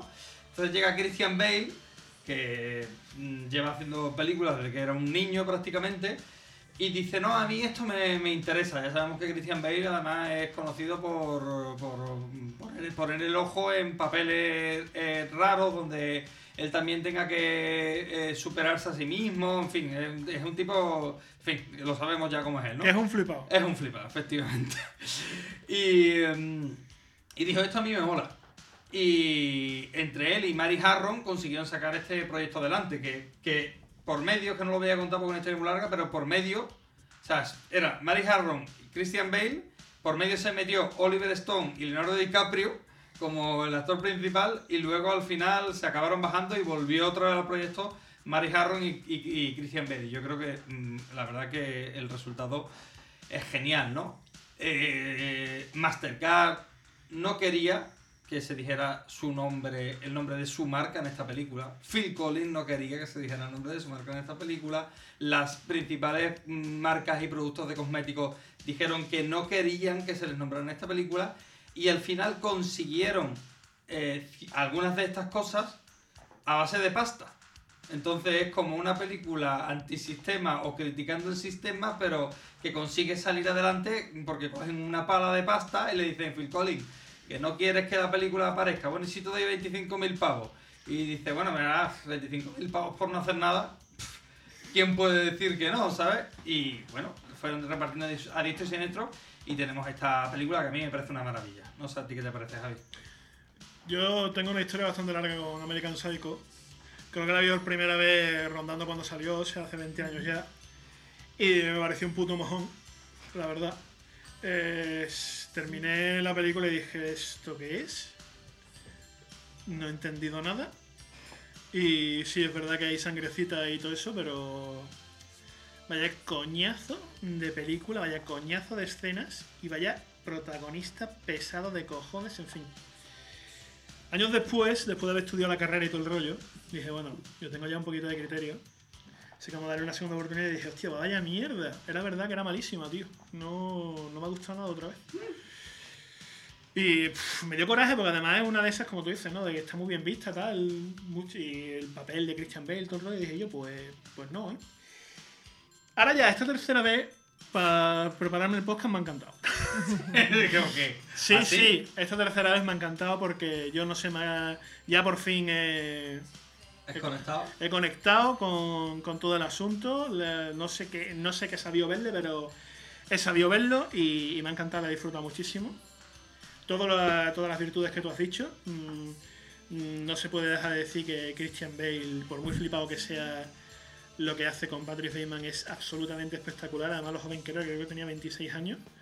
Y es impresionante mm, a todos los niveles esa, esa representación de un tipo que está absolutamente atrapado.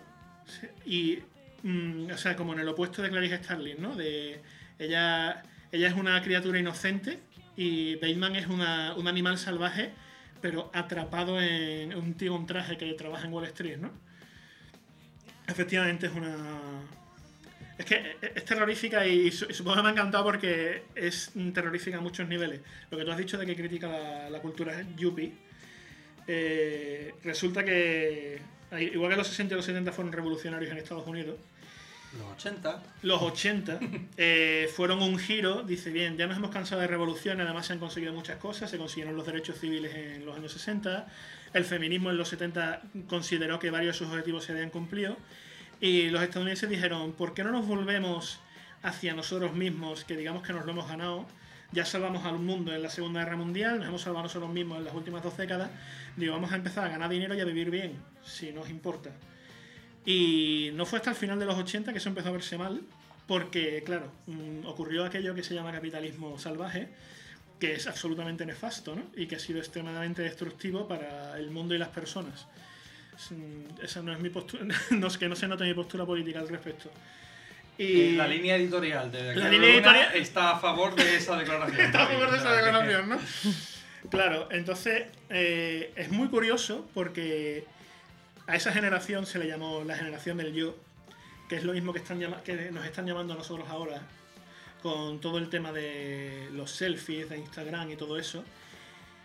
Y es impresionante hasta qué punto es vigente porque además eh, entra en juego una cosa que se llama la hiperrealidad, que básicamente es la sustitución de la realidad por símbolos, o sea, ya las cosas no son cosas en sí mismas, solo son cosas en relación a otras. Dicen, no me compro un coche porque necesito un vehículo, me compro un coche porque es mejor que otro coche. Y eso se lleva en el- al extremo en Oh, American eso me da Psycho. un montón de coraje. Te lo digo de verdad, ¿eh? Lo- o sea, que decir, que me- yo mismo lo hago algunas veces. No, no coches, pero compro cosas que tengo y que por lo que sea sustituyo por otras y, y, y Por es de las cosas que más coraje me da hacer, te lo digo de verdad, ¿eh? Sí, sí, tengo- Lo intento contenerme muchas veces, pero soy una persona y, y caigo. Claro, tengo esta, tengo esta película, pero no tengo la edición coleccionista Plus Deluxe. Y, Claro, claro, y- claro. Y, y soy, ¿Cómo puedo ser el más friki de la película Sí. si no tengo la Plus Deluxe? Sí, sí, sí. Y además cada uno tenemos lo nuestro, ¿eh? No, Yo puedo ser, tú no puede ser eso, yo puedo tener un objetivo, pero es que este objetivo ahora también tiene un no sé qué y tal, y lo necesito, y otro puede ser con, yo qué sé, con cualquier otra cosa. O sea, ya está totalmente estructurado para que tú tengas necesidad de, de estar reemplazando cosas en tu vida constantemente, vamos. Sí, en vez, de, o sea, en vez de vivir la vida, la vivimos a través de intermediarios. Y eso mm, está vigente entonces de mm, yo vivo a través de los trajes que me compro, de los restaurantes que frecuento, aunque yo no existo. Existe, como dice al principio de la película, existe un concepto de Patrick Bateman, pero Patrick Bateman no existe en sí. Y ahora estamos muchísimo más metidos en eso, porque mm, o sea, ahora en vez de jugar a juegos, vemos a gente jugar a juegos. No. En vez, de, en vez de comer en restaurantes caros, vemos fotos de comida de restaurantes caros. Y, en vez de ver películas, escuchamos a gente hablando de y películas. escuchamos a gente hablando de películas, exactamente. La hiperrealidad está más vigente que nunca. Y para poner una guinda absolutamente terrorífica en el pastel, resulta que el ídolo de Patrick Bateman en la novela, que no sabéis quién es, El Rubius. Donald Trump. Ah. ¿Y dónde está Donald Trump ahora? Motherfucking real. ¿En serio? Sí. Es el señor presidente de los Estados Unidos. Madre mía. O sea, no es que esté vigente, es que la realidad de Patrick Bateman espantosa de un mundo absolutamente vacío y superficial de los yuppies ha llevado al más yuppie, al más vacío y al más superficial a la presidencia de los Estados Unidos. Bien, mm, aparte, de, o sea, aparte de eso, mm, lo que más me gusta de todo es que eh, la crítica es mm, crudísima, mm, está muy bien llevada, está muy bien realizada, está muy bien interpretada. Y el colmo es que la psicosis americana llega hasta el punto de que todo es un simulacro y todo es en comparación a que la sensación que a mí me deja la historia y que me rayó tanto las dos primeras veces, de entonces esto se lo ha imaginado él o ha sido real, digo, es que es todo tanto un simulacro que no eres capaz ni de, ni de ser un puñetero asesino, macho. No eres capaz ni de ser, o sea, mm, mm, hasta en eso eres ridículo. Hasta eres, so- eres solamente la ilusión de un asesino. Sí, sí. No, a mí, mm, claro, yo eso mismo, además es justo lo, que, lo primero que iba a, iba a preguntaros, si lo creíais que es real o que se lo había imaginado todo. Para mí se lo ha imaginado todo y, y- y para mí y es, mm, o sea, decirlo de una forma simple, es este tío, este, este tipo de gente de la que está hablando es tan asquerosa que todo lo que tienen dentro de la cabeza no puede ser más que depravación y mierda. Te lo juro, este es mi. Yo sé que a lo mejor es demasiado negro, no hay nada de gris en este en esta declaración y tal, pero a mí es la sensación que me da.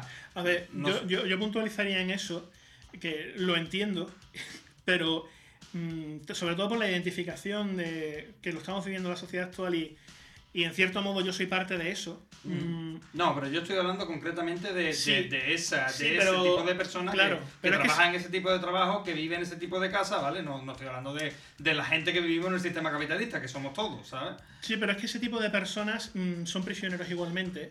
Y lo interesante de Bateman, tú has dicho que todos querríamos ser él, pero eso es solamente a un nivel muy superficial porque durante toda la película vemos que él es un loser absoluto. Eh, no solamente por el hecho de que intenta conseguir reservas y se ríen de él, sino porque la gente le confunde con otro. Y al final... Todos se confunden con otros. Sí, sí, pero es que pero no, no so- si solo le confundieran no pasaría nada. Pero es que al final de la película le dicen, y deja de decir que eres Bateman porque Bateman es un subnormal y es un inútil y es un payaso. Y dice, o sea, no te vamos a confundirnos con alguien que merezca la pena, no con el puñetero Bateman. Sí. O sea, es que mm, nos parece, o sea, la idealización es en sí falsa. De en aquel momento se creía y se sigue creyendo a día de hoy a través de las redes sociales y las mentiras de ese tipo, que dicen, no, es que como soy el más petado, el que tiene la mejor ropa y el que come en el mejor sitio, soy la mejor persona. Dice, no, eres el más payaso o eres tan payaso como cualquier otro. Aquí no hay nada que idealizar, no hay nada que salvar, porque ya Sí, o sea, si, eres, si vives mm, de lujo, ole tú. Pero que Pero luego vive, pero vive. Pero vive, claro. No, no, en fin, y, sobre todo no, no- que no te regodes en que yo, eh, en hacerme saber que, que tú eres mejor que yo, ¿sabes? Porque eso te, te denota que de alguna manera necesitas estar todo el tiempo probándote a ti mismo. Y no disfrutas Y absolutamente nada. Y estás amargado, igual que, igual que yo, que no tengo un pavo, ¿sabes lo que te digo? Yo creo que ahí entramos un poco en mi terreno. Sí, sí. Hola, Rocío. Hola. Entonces, em, me gustaría eh, un poco describir cómo es Patrick, ¿vale? Pat- mi colega Patrick. Yo creo que él cumple eh, los criterios de un trastorno narcisista de la personalidad, que es un poco diferente a lo que veníamos hablando, pero bueno, eh, como antes hablábamos también de la comorbilidad, em, pueden estar juntos.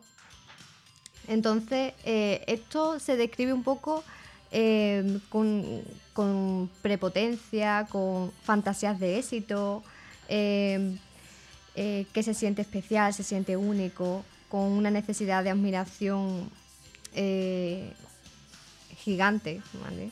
que explota a los demás, pero no siente empatía, eh, que siente envidia, superioridad. Entonces, estamos definiendo a Patrick totalmente. Es decir, estamos hablando de una persona enferma. Eh, un poco al hilo de lo que tú preguntabas hace un poquito, ¿qué es? O sea, ¿qué, se lo está imaginando o, se, o ocurrió de verdad? A mí me gustaría pensar que después de toda esta descripción había algo más, ¿no? Como que se lo estoy imaginando. Ujú. me, gusta, me, gustaría, me gusta llevarme esa sensación de la peli. Mm, bueno, eh, es como si le diera un poquito más de interés, ¿no? Porque te lo has descrito tanto, tanto, ¿no? Eh, Sí, que como que se lo está imaginando se queda como un poco, ¿no? Como, Claro. qué lástima, con lo bien que estaba la película, Claro. va a ser todo un sueño, ¿no? Que es como Eh, serrano, como demasiado serrano, ¿no? sí. Entonces, bueno, eh, me da es, me gusta pensar que eso, que se, que se lo está imaginando, que estamos dentro de, de esa forma de ser de, de este trastorno, ¿vale? Eh, pero que, que hay algo más después de- detrás de todo esto. Un poco lo que también me llevó a elegir a esta peli, ¿no? Al. ¿Te has encontrado alguna vez con algún paciente que te haya dicho, "Uf, ayer iba por la calle y el cajero me dijo que le metieron un gato dentro? Eh, ¿Crees que estoy teniendo algún tipo de doblamiento de personalidad o no, no? No, de momento ahí no. de momento no, de momento no. Pero sí que es verdad que al final hablamos, eh, la personalidad no es, n- no es un concepto, como decíamos antes, rígido, ¿no? Eh, sino que hablamos de rasgos de la personalidad. Entonces, rasgos narcisistas, sí hay. Pero eso no significa que sea que tengas un trastorno o que sea Patrick Bateman, ¿vale? Entonces, em, este tipo de cosas sí las ves, no las ves tan detalladamente, pero a ver, hay quien sí, ¿no? Eh, pero que, que no suele venir a consultar a una persona que te ha dicho, oye, pues... eh, Es que, de hecho, yo te quería preguntar porque mm, me da mucho la atención en el caso de, de Bateman y el mundo en el que vive. mm, no se trata quizá tanto de que él tenga un trastorno narcisista, sino de que vive en un mundo narcisista. Entonces, mm, es muy interesante psicológicamente cómo trazamos la línea de que cuando mm, un trastorno es compartido, no es trastorno. Digo, vemos eso, los humanos nos damos una palmadita a la espalda unos a otros y decimos, esto es una locura, pero si es como, si la tenemos todo, está guapo. es admirable incluso, ¿no? Y digo, yo creo que quizá mm, Bateman no, no sea él. Bateman es una persona tan atrapada que dice, pues si en lo que si en esta cultura, o sea, si en mi sociedad hay que ser narcisista, yo voy a serlo más que los demás, pero no lo soy. O sea, yo no tengo una compulsión, una- unos rasgos narcisistas, sino bueno, pues yo quiero encajar, ergo habrá que ser narcisista. No tengo ni nombre para esto, no sé que estoy haciendo algo malo ni nada. Es, mm, me tendré que obsesionar con la puñetera tarjeta de presentación porque si no voy a ser menos que mis colegas. Sí, ¿Sabes lo eh, que te quiero decir? Pero claro, eso no es un trastorno, eso no es un problema, eso es solamente la vida, no sé. Sí, es como sálvese quien pueda, yo voy a hacer todo lo posible para ser de los primeritos y, y salvarme y... Eh, entonces, ¿cómo se justifica, te pregunto, mm, psicológicamente, por qué una cosa es trastorno y locura y por qué la otra no?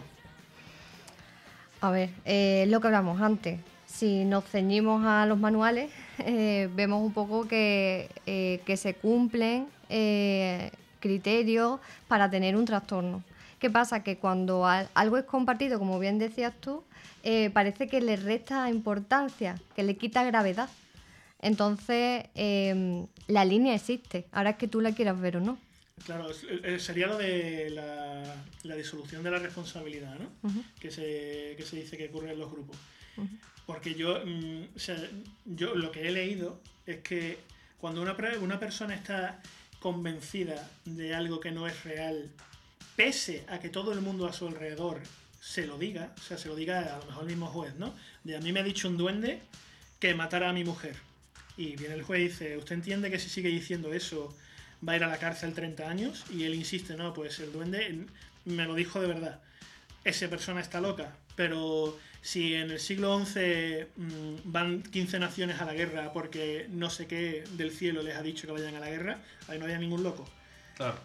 Y esa diferencia- uy, ahí entramos. uy, No, no, no, claro, y además, uh, no se puede hablar de eso. Digo, ¿por qué no, se puede sí, hablar se de puede eso? hablar, pero que pues, podemos estar aquí, ¿sabes lo que te Pero, digo?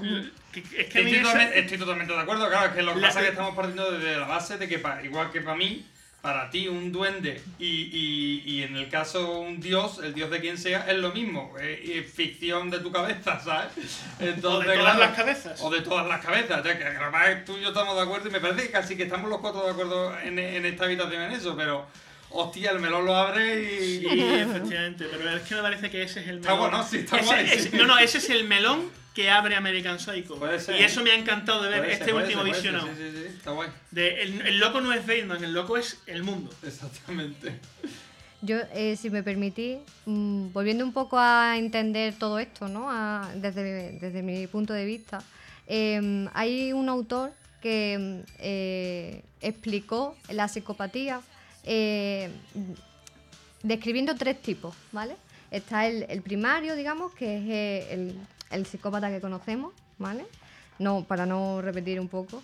Eh, el secundario, que sí tiene culpa, ¿vale? Que, mm, que sí tiene relaciones afectivas, pero que conductualmente tiene problemas mm, neuróticos, ¿vale? Pues Es otro tipo, ¿no? Tiene otra percepción.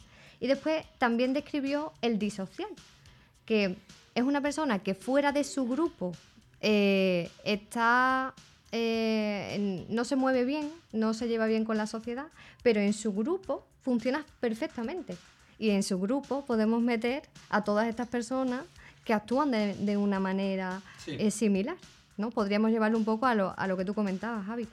Y, y aunque sí, sí le afecta lo que pasa en su grupo, ¿vale?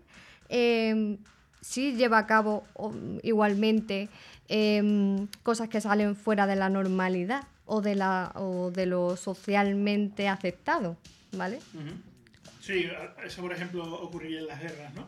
Ujú. De- en el entorno de está aquí todo el mundo pegando tiros, yo los pego y está perfectamente bien. Y estoy haciendo mi trabajo y estoy cumpliendo y me dan una medalla.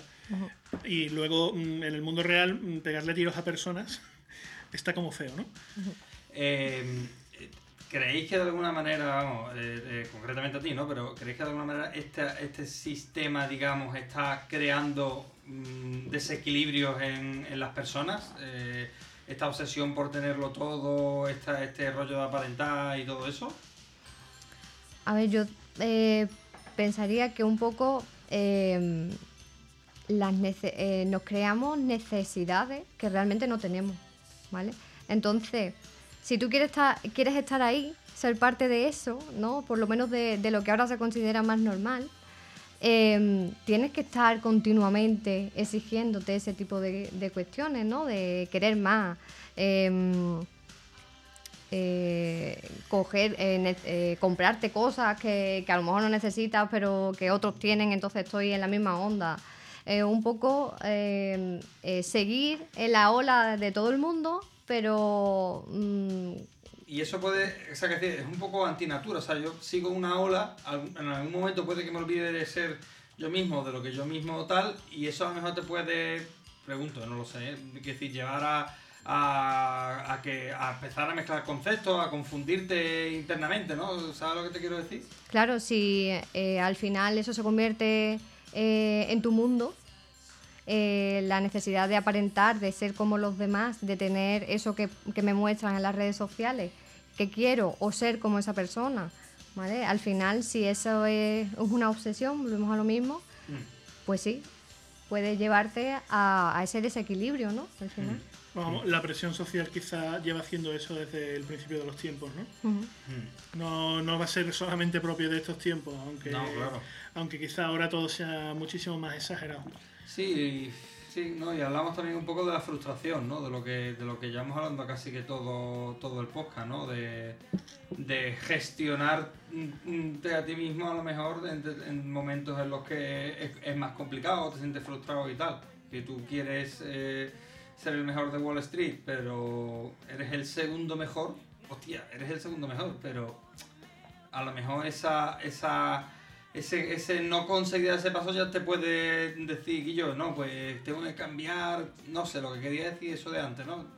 Tengo que ser otra persona y al final eso no te lleva a nada bueno, ¿no? No, es que la cuestión no es que tú quieras algo, ¿vale? Porque eso está bien. Eh, La cuestión es em, un poco llevarlo al extremo, ¿no? A decir, voy a hacer todo lo posible, que incluso eh, cosas que no están ni a mi alcance para conseguirlo, ¿vale? Y entonces eh, no le pongo límites. Claro. Sí, para conseguir tal cosa no hay límites. Claro. pase, lo que Ahora tú puedes querer por lo que quieras, a ver, Ya. que eso Sí, sí, es, sí, no es malo. Ahora ya si te lleva a perjudicarte en tu día a día, eh, en decir, pues, no sé, lo llevo a algo más, más simple, ¿no? Eh, quiero eso que me anuncian, ¿vale? Y lo quiero sí o sí, pero no tengo los recursos pa- para obtenerlo. Aún así, prefiero dejar de comer una semana para tenerlo. Pues ahí tienes un problema. Pero es que Ahora, todo, todo se sustituye. La felicidad, cuando, cuando, la- cuando dices no, la felicidad es ser el primero. Digo, entonces no estás buscando la felicidad. Estás buscando ser el primero porque crees que es la felicidad. Correcto. Pero como no es la felicidad, lo que estás buscando ser el primero tampoco es la Tampoco felicidad. la felicidad. Locura, locura. Efectivamente. locura.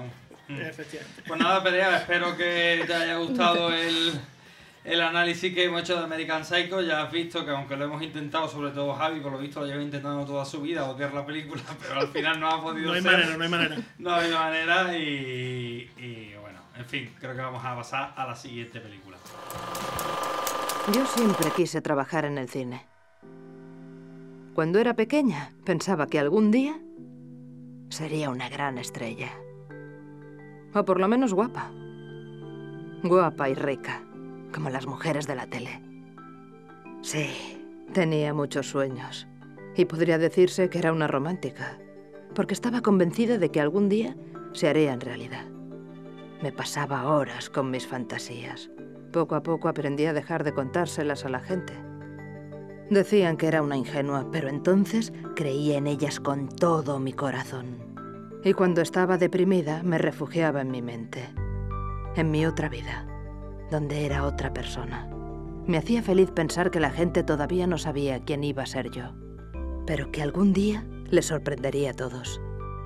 Me habían dicho que a Marilyn Monroe la habían descubierto en una cafetería y yo estaba segura de que a mí también me pasaría. Así que empecé a salir desde muy joven y en secreto buscaba quién iba a ser mi descubridor.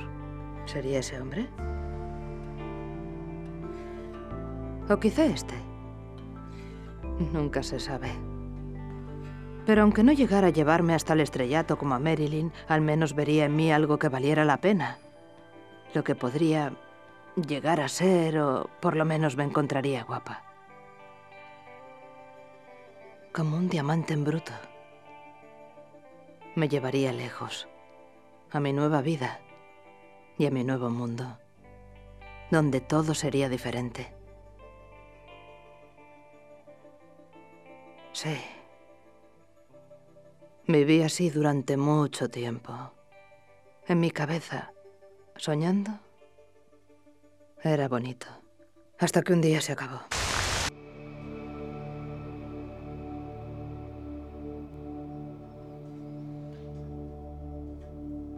Y acabamos con la cinta más dramática de las que traemos hoy, seguramente.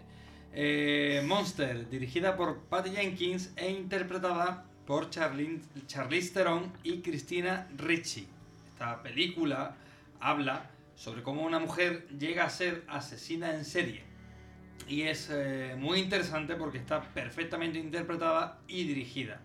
Porque se basa en hechos reales y porque la asesina se nos presenta de una forma muy distinta a todos los anteriores asesinos de los que hemos estado hablando hoy.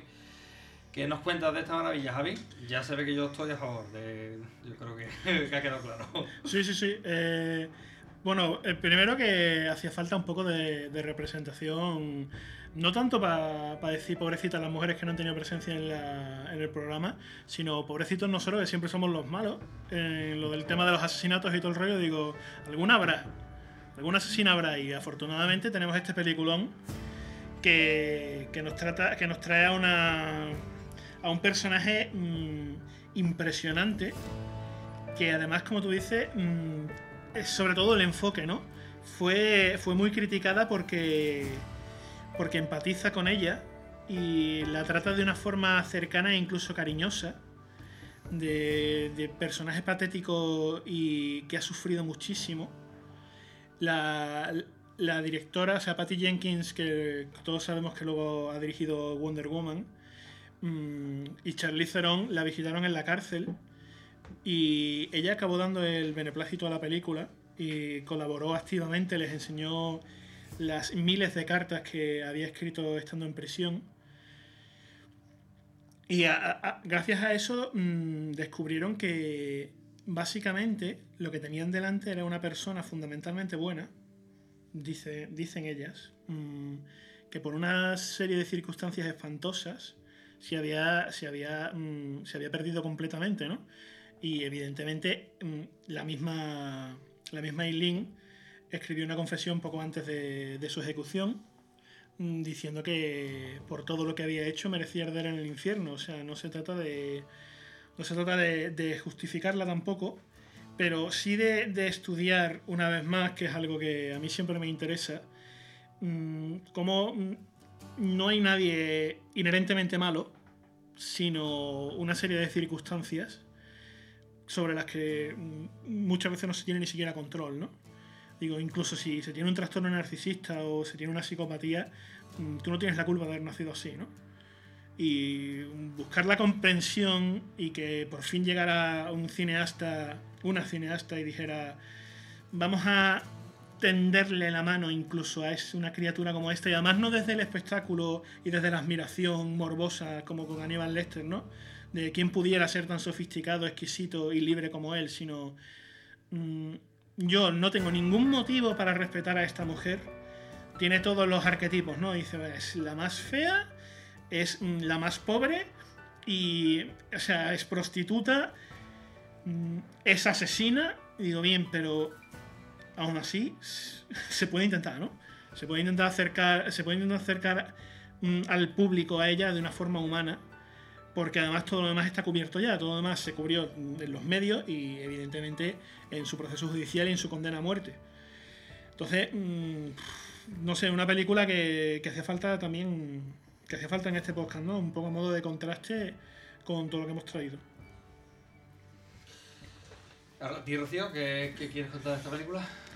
A mí me ha parecido muy interesante porque sí que es verdad que eh, empatizas muchísimo con, ella, ¿no? Eh, te ponen eh, la realidad, su realidad, ¿no? Te la exponen tanto, ¿no? Tú la ves, lo que decías, ¿no?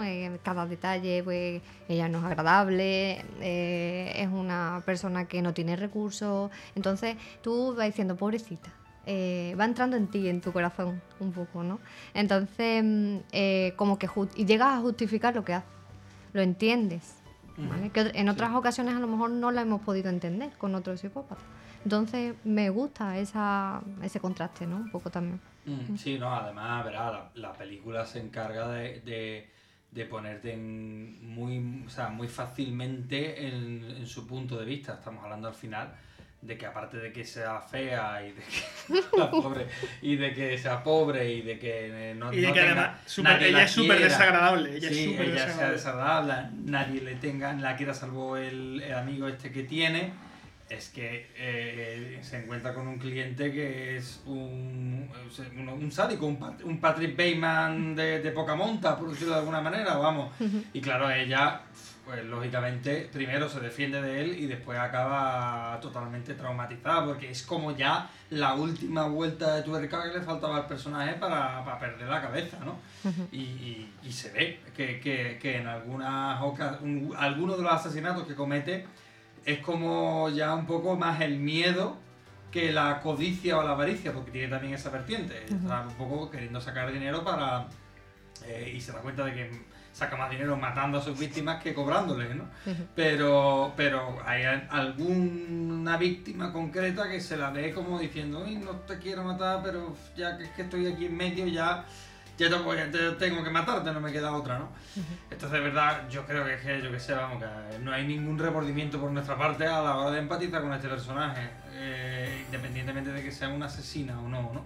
En fin, ese toque humano que le dio Patty Jenkins a, esta historia, desde luego, funciona perfectamente. Yo no voy a añadir mucho más de lo que habéis dicho porque estoy 100% de acuerdo y porque, porque me encanta la película, ¿no? No hay algo, eh, eh, bueno, aparte de Charlize Theron, que está inmensa, no hay algo mucho más destacable que yo pueda decir, no, es que el guion es sólido, las interpretaciones son sólidas y es una película valiente, ¿no? Eh, entonces, impacta además más todavía cuando, cuando mm, ves el final, te cuenta, ves las imágenes del... Esto pasa siempre cuando ves este tipo de películas, cuando ves las imágenes del juicio y las imágenes, es como todavía un paso más en tu sensibilidad, es como, hostia, tío, esta mujer de verdad, esta, esta mujer ha, ha- ha matado a un montón de gente de verdad y al mismo tiempo e- era una víctima del- del propio sistema del que hablábamos antes y al mismo tiempo la han matado a ella y aunque ella sea una asesina, pues la verdad me da pena, ¿sabes? Que la hayan matado, ¿no? En fin, es una, es- y desde luego es eh, un asesino muy diferente y a todo lo que hemos tratado. Y, y- y vamos a empezar un poco por lo que decías tú, Javi. El tema de las mujeres asesinas. eh, parece que hay menos, aparentemente. Eh, ¿Eso hasta qué punto es cierto no? ¿Sabes algo de eso? Eh, sí, eh, realmente mm, diría que no se sabe muy bien por qué todavía, ¿vale? Pero sí, sí que es verdad que mm, si hablamos en temas neurofisiológicos, ¿vale? Em, al final, como explicaba al inicio, em, hay ciertas cosas que pasan en el cerebro, ¿vale? Para que se entienda, que, eh, que pueden estar presentes aquí, ¿no? Entonces, eh, normalmente, eh, además, los hombres tienen, tienden a, hacer una agresión directa, ¿vale? Mientras que las mujeres usan más el engaño, usan más los rumores. Entonces, yo creo que esto hace también que al final no se desarrolle eh, el fin de la misma manera, ¿vale? Eh, aparte hablamos de, te- de testosterona en este tipo de trastornos, hablamos de, mm, de una tendencia a una competitividad, eh, a una agresión en general, que si hablamos en términos eh, biológicos se entienden mm, más fáciles en, en lo masculino. ¿no? Ajá. Eso no significa que no, que no no haya, haya, ¿vale? Claro, pero o sea, Obviamente. eh, eh, o sea, yo quiero aclarar y puntualizar esto con claridad.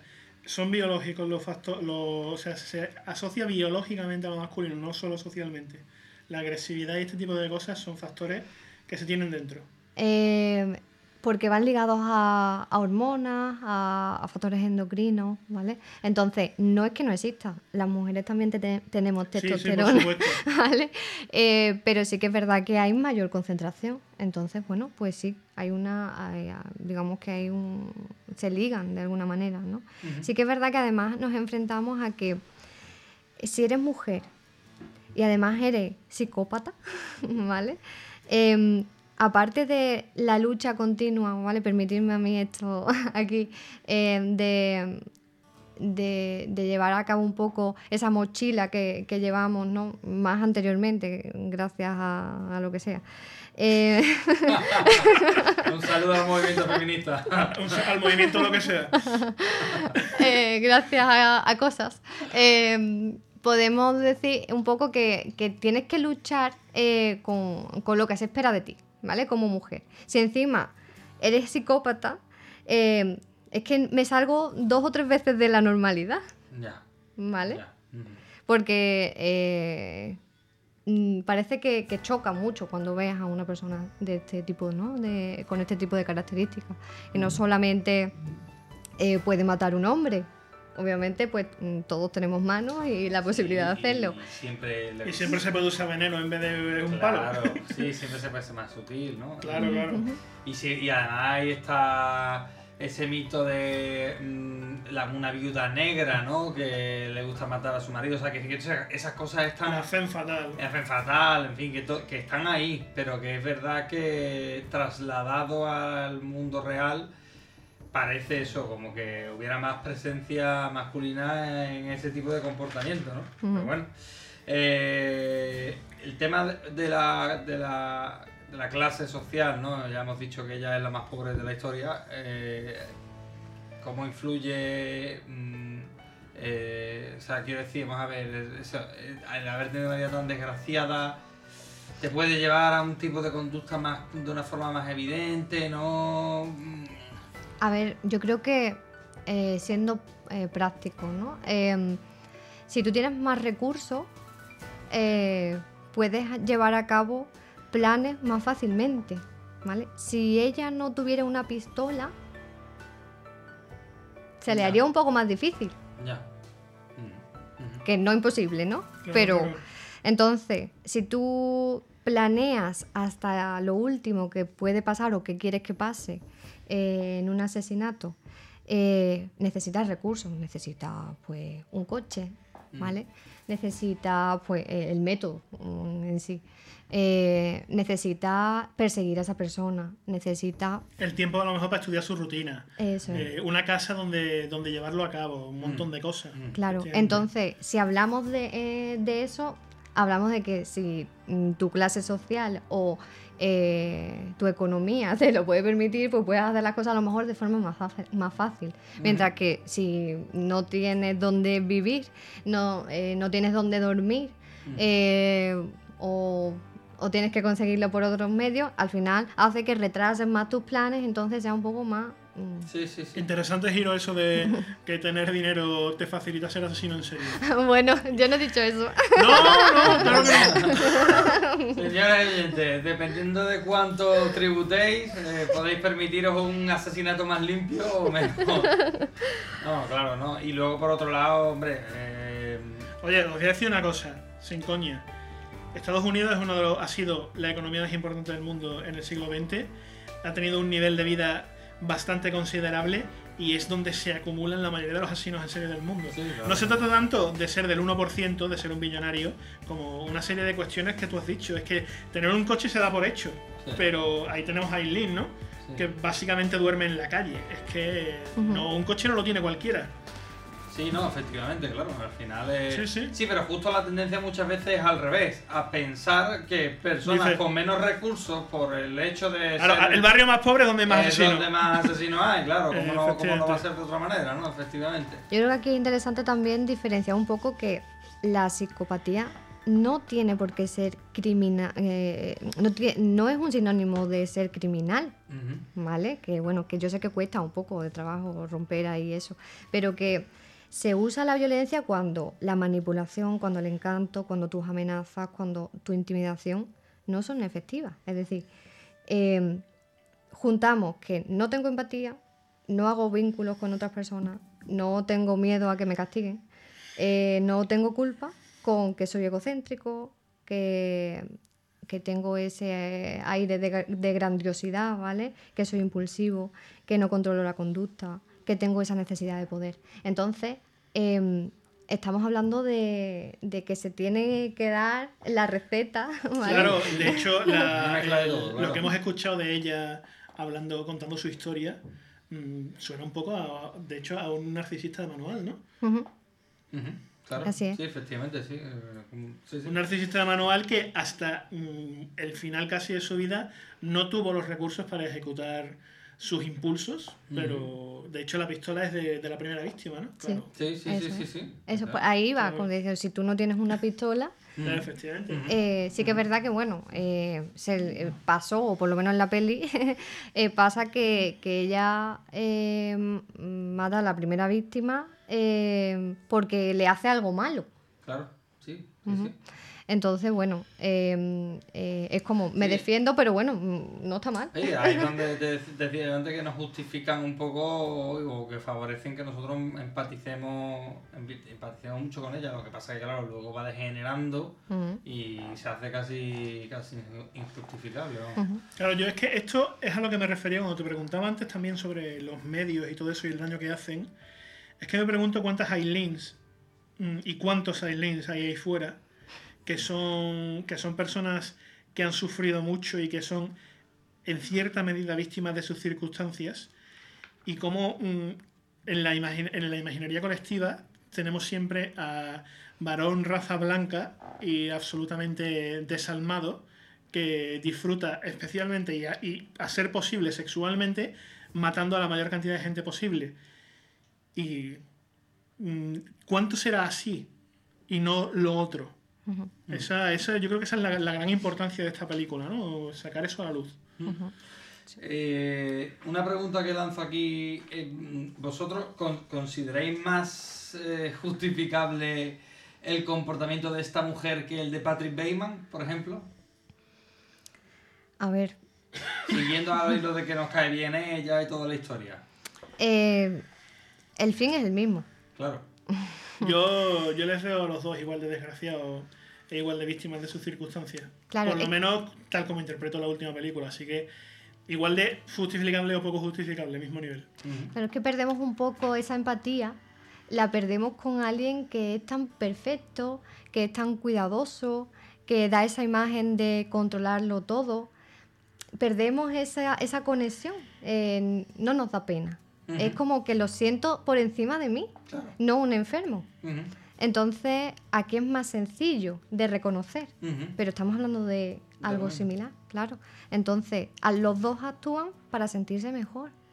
Claro. Entonces, mm, es más fácil sentir empatía por esta mujer, eh, pero mm, por, por todo lo que engloba a su historia, ¿no?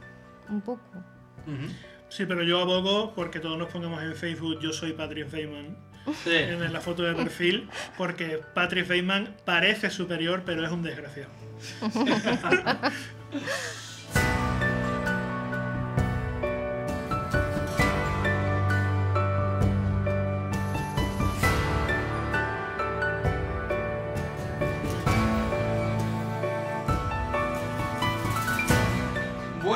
Nuestro especial Asesinos en Serie va tocando su fin. Hemos querido sumarnos a esto de Halloween porque aunque sea una americanada, a todo el mundo le gusta algo relacionado con esta fiesta. O las historias oscuras, o las películas de terror de los 80, o pedir caramelos vestidos de mamarracho, en fin.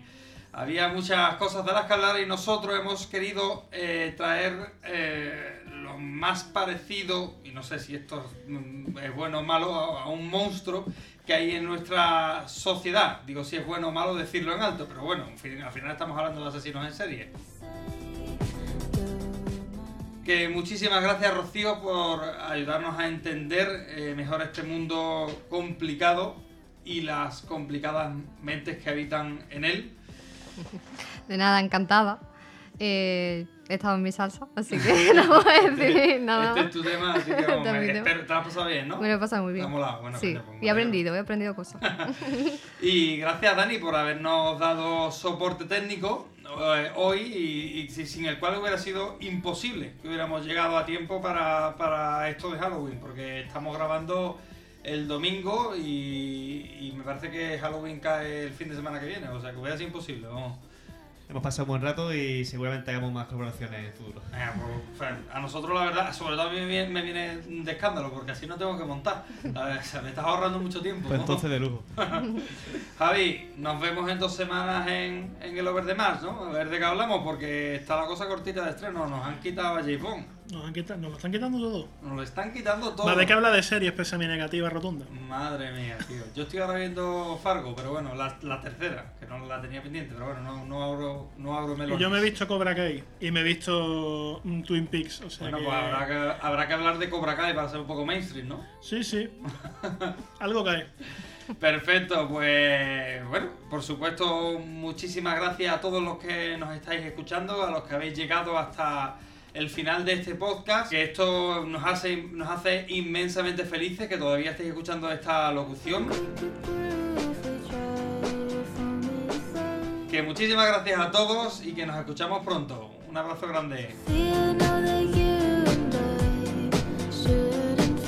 Por hoy nuestro viaje ha llegado a su fin. Muchas gracias por acompañarnos hasta el final. Puedes volver a escucharnos en iVoox y Spotify y no olvides comentar. Nos vemos en las redes sociales y nos escuchamos muy prontito.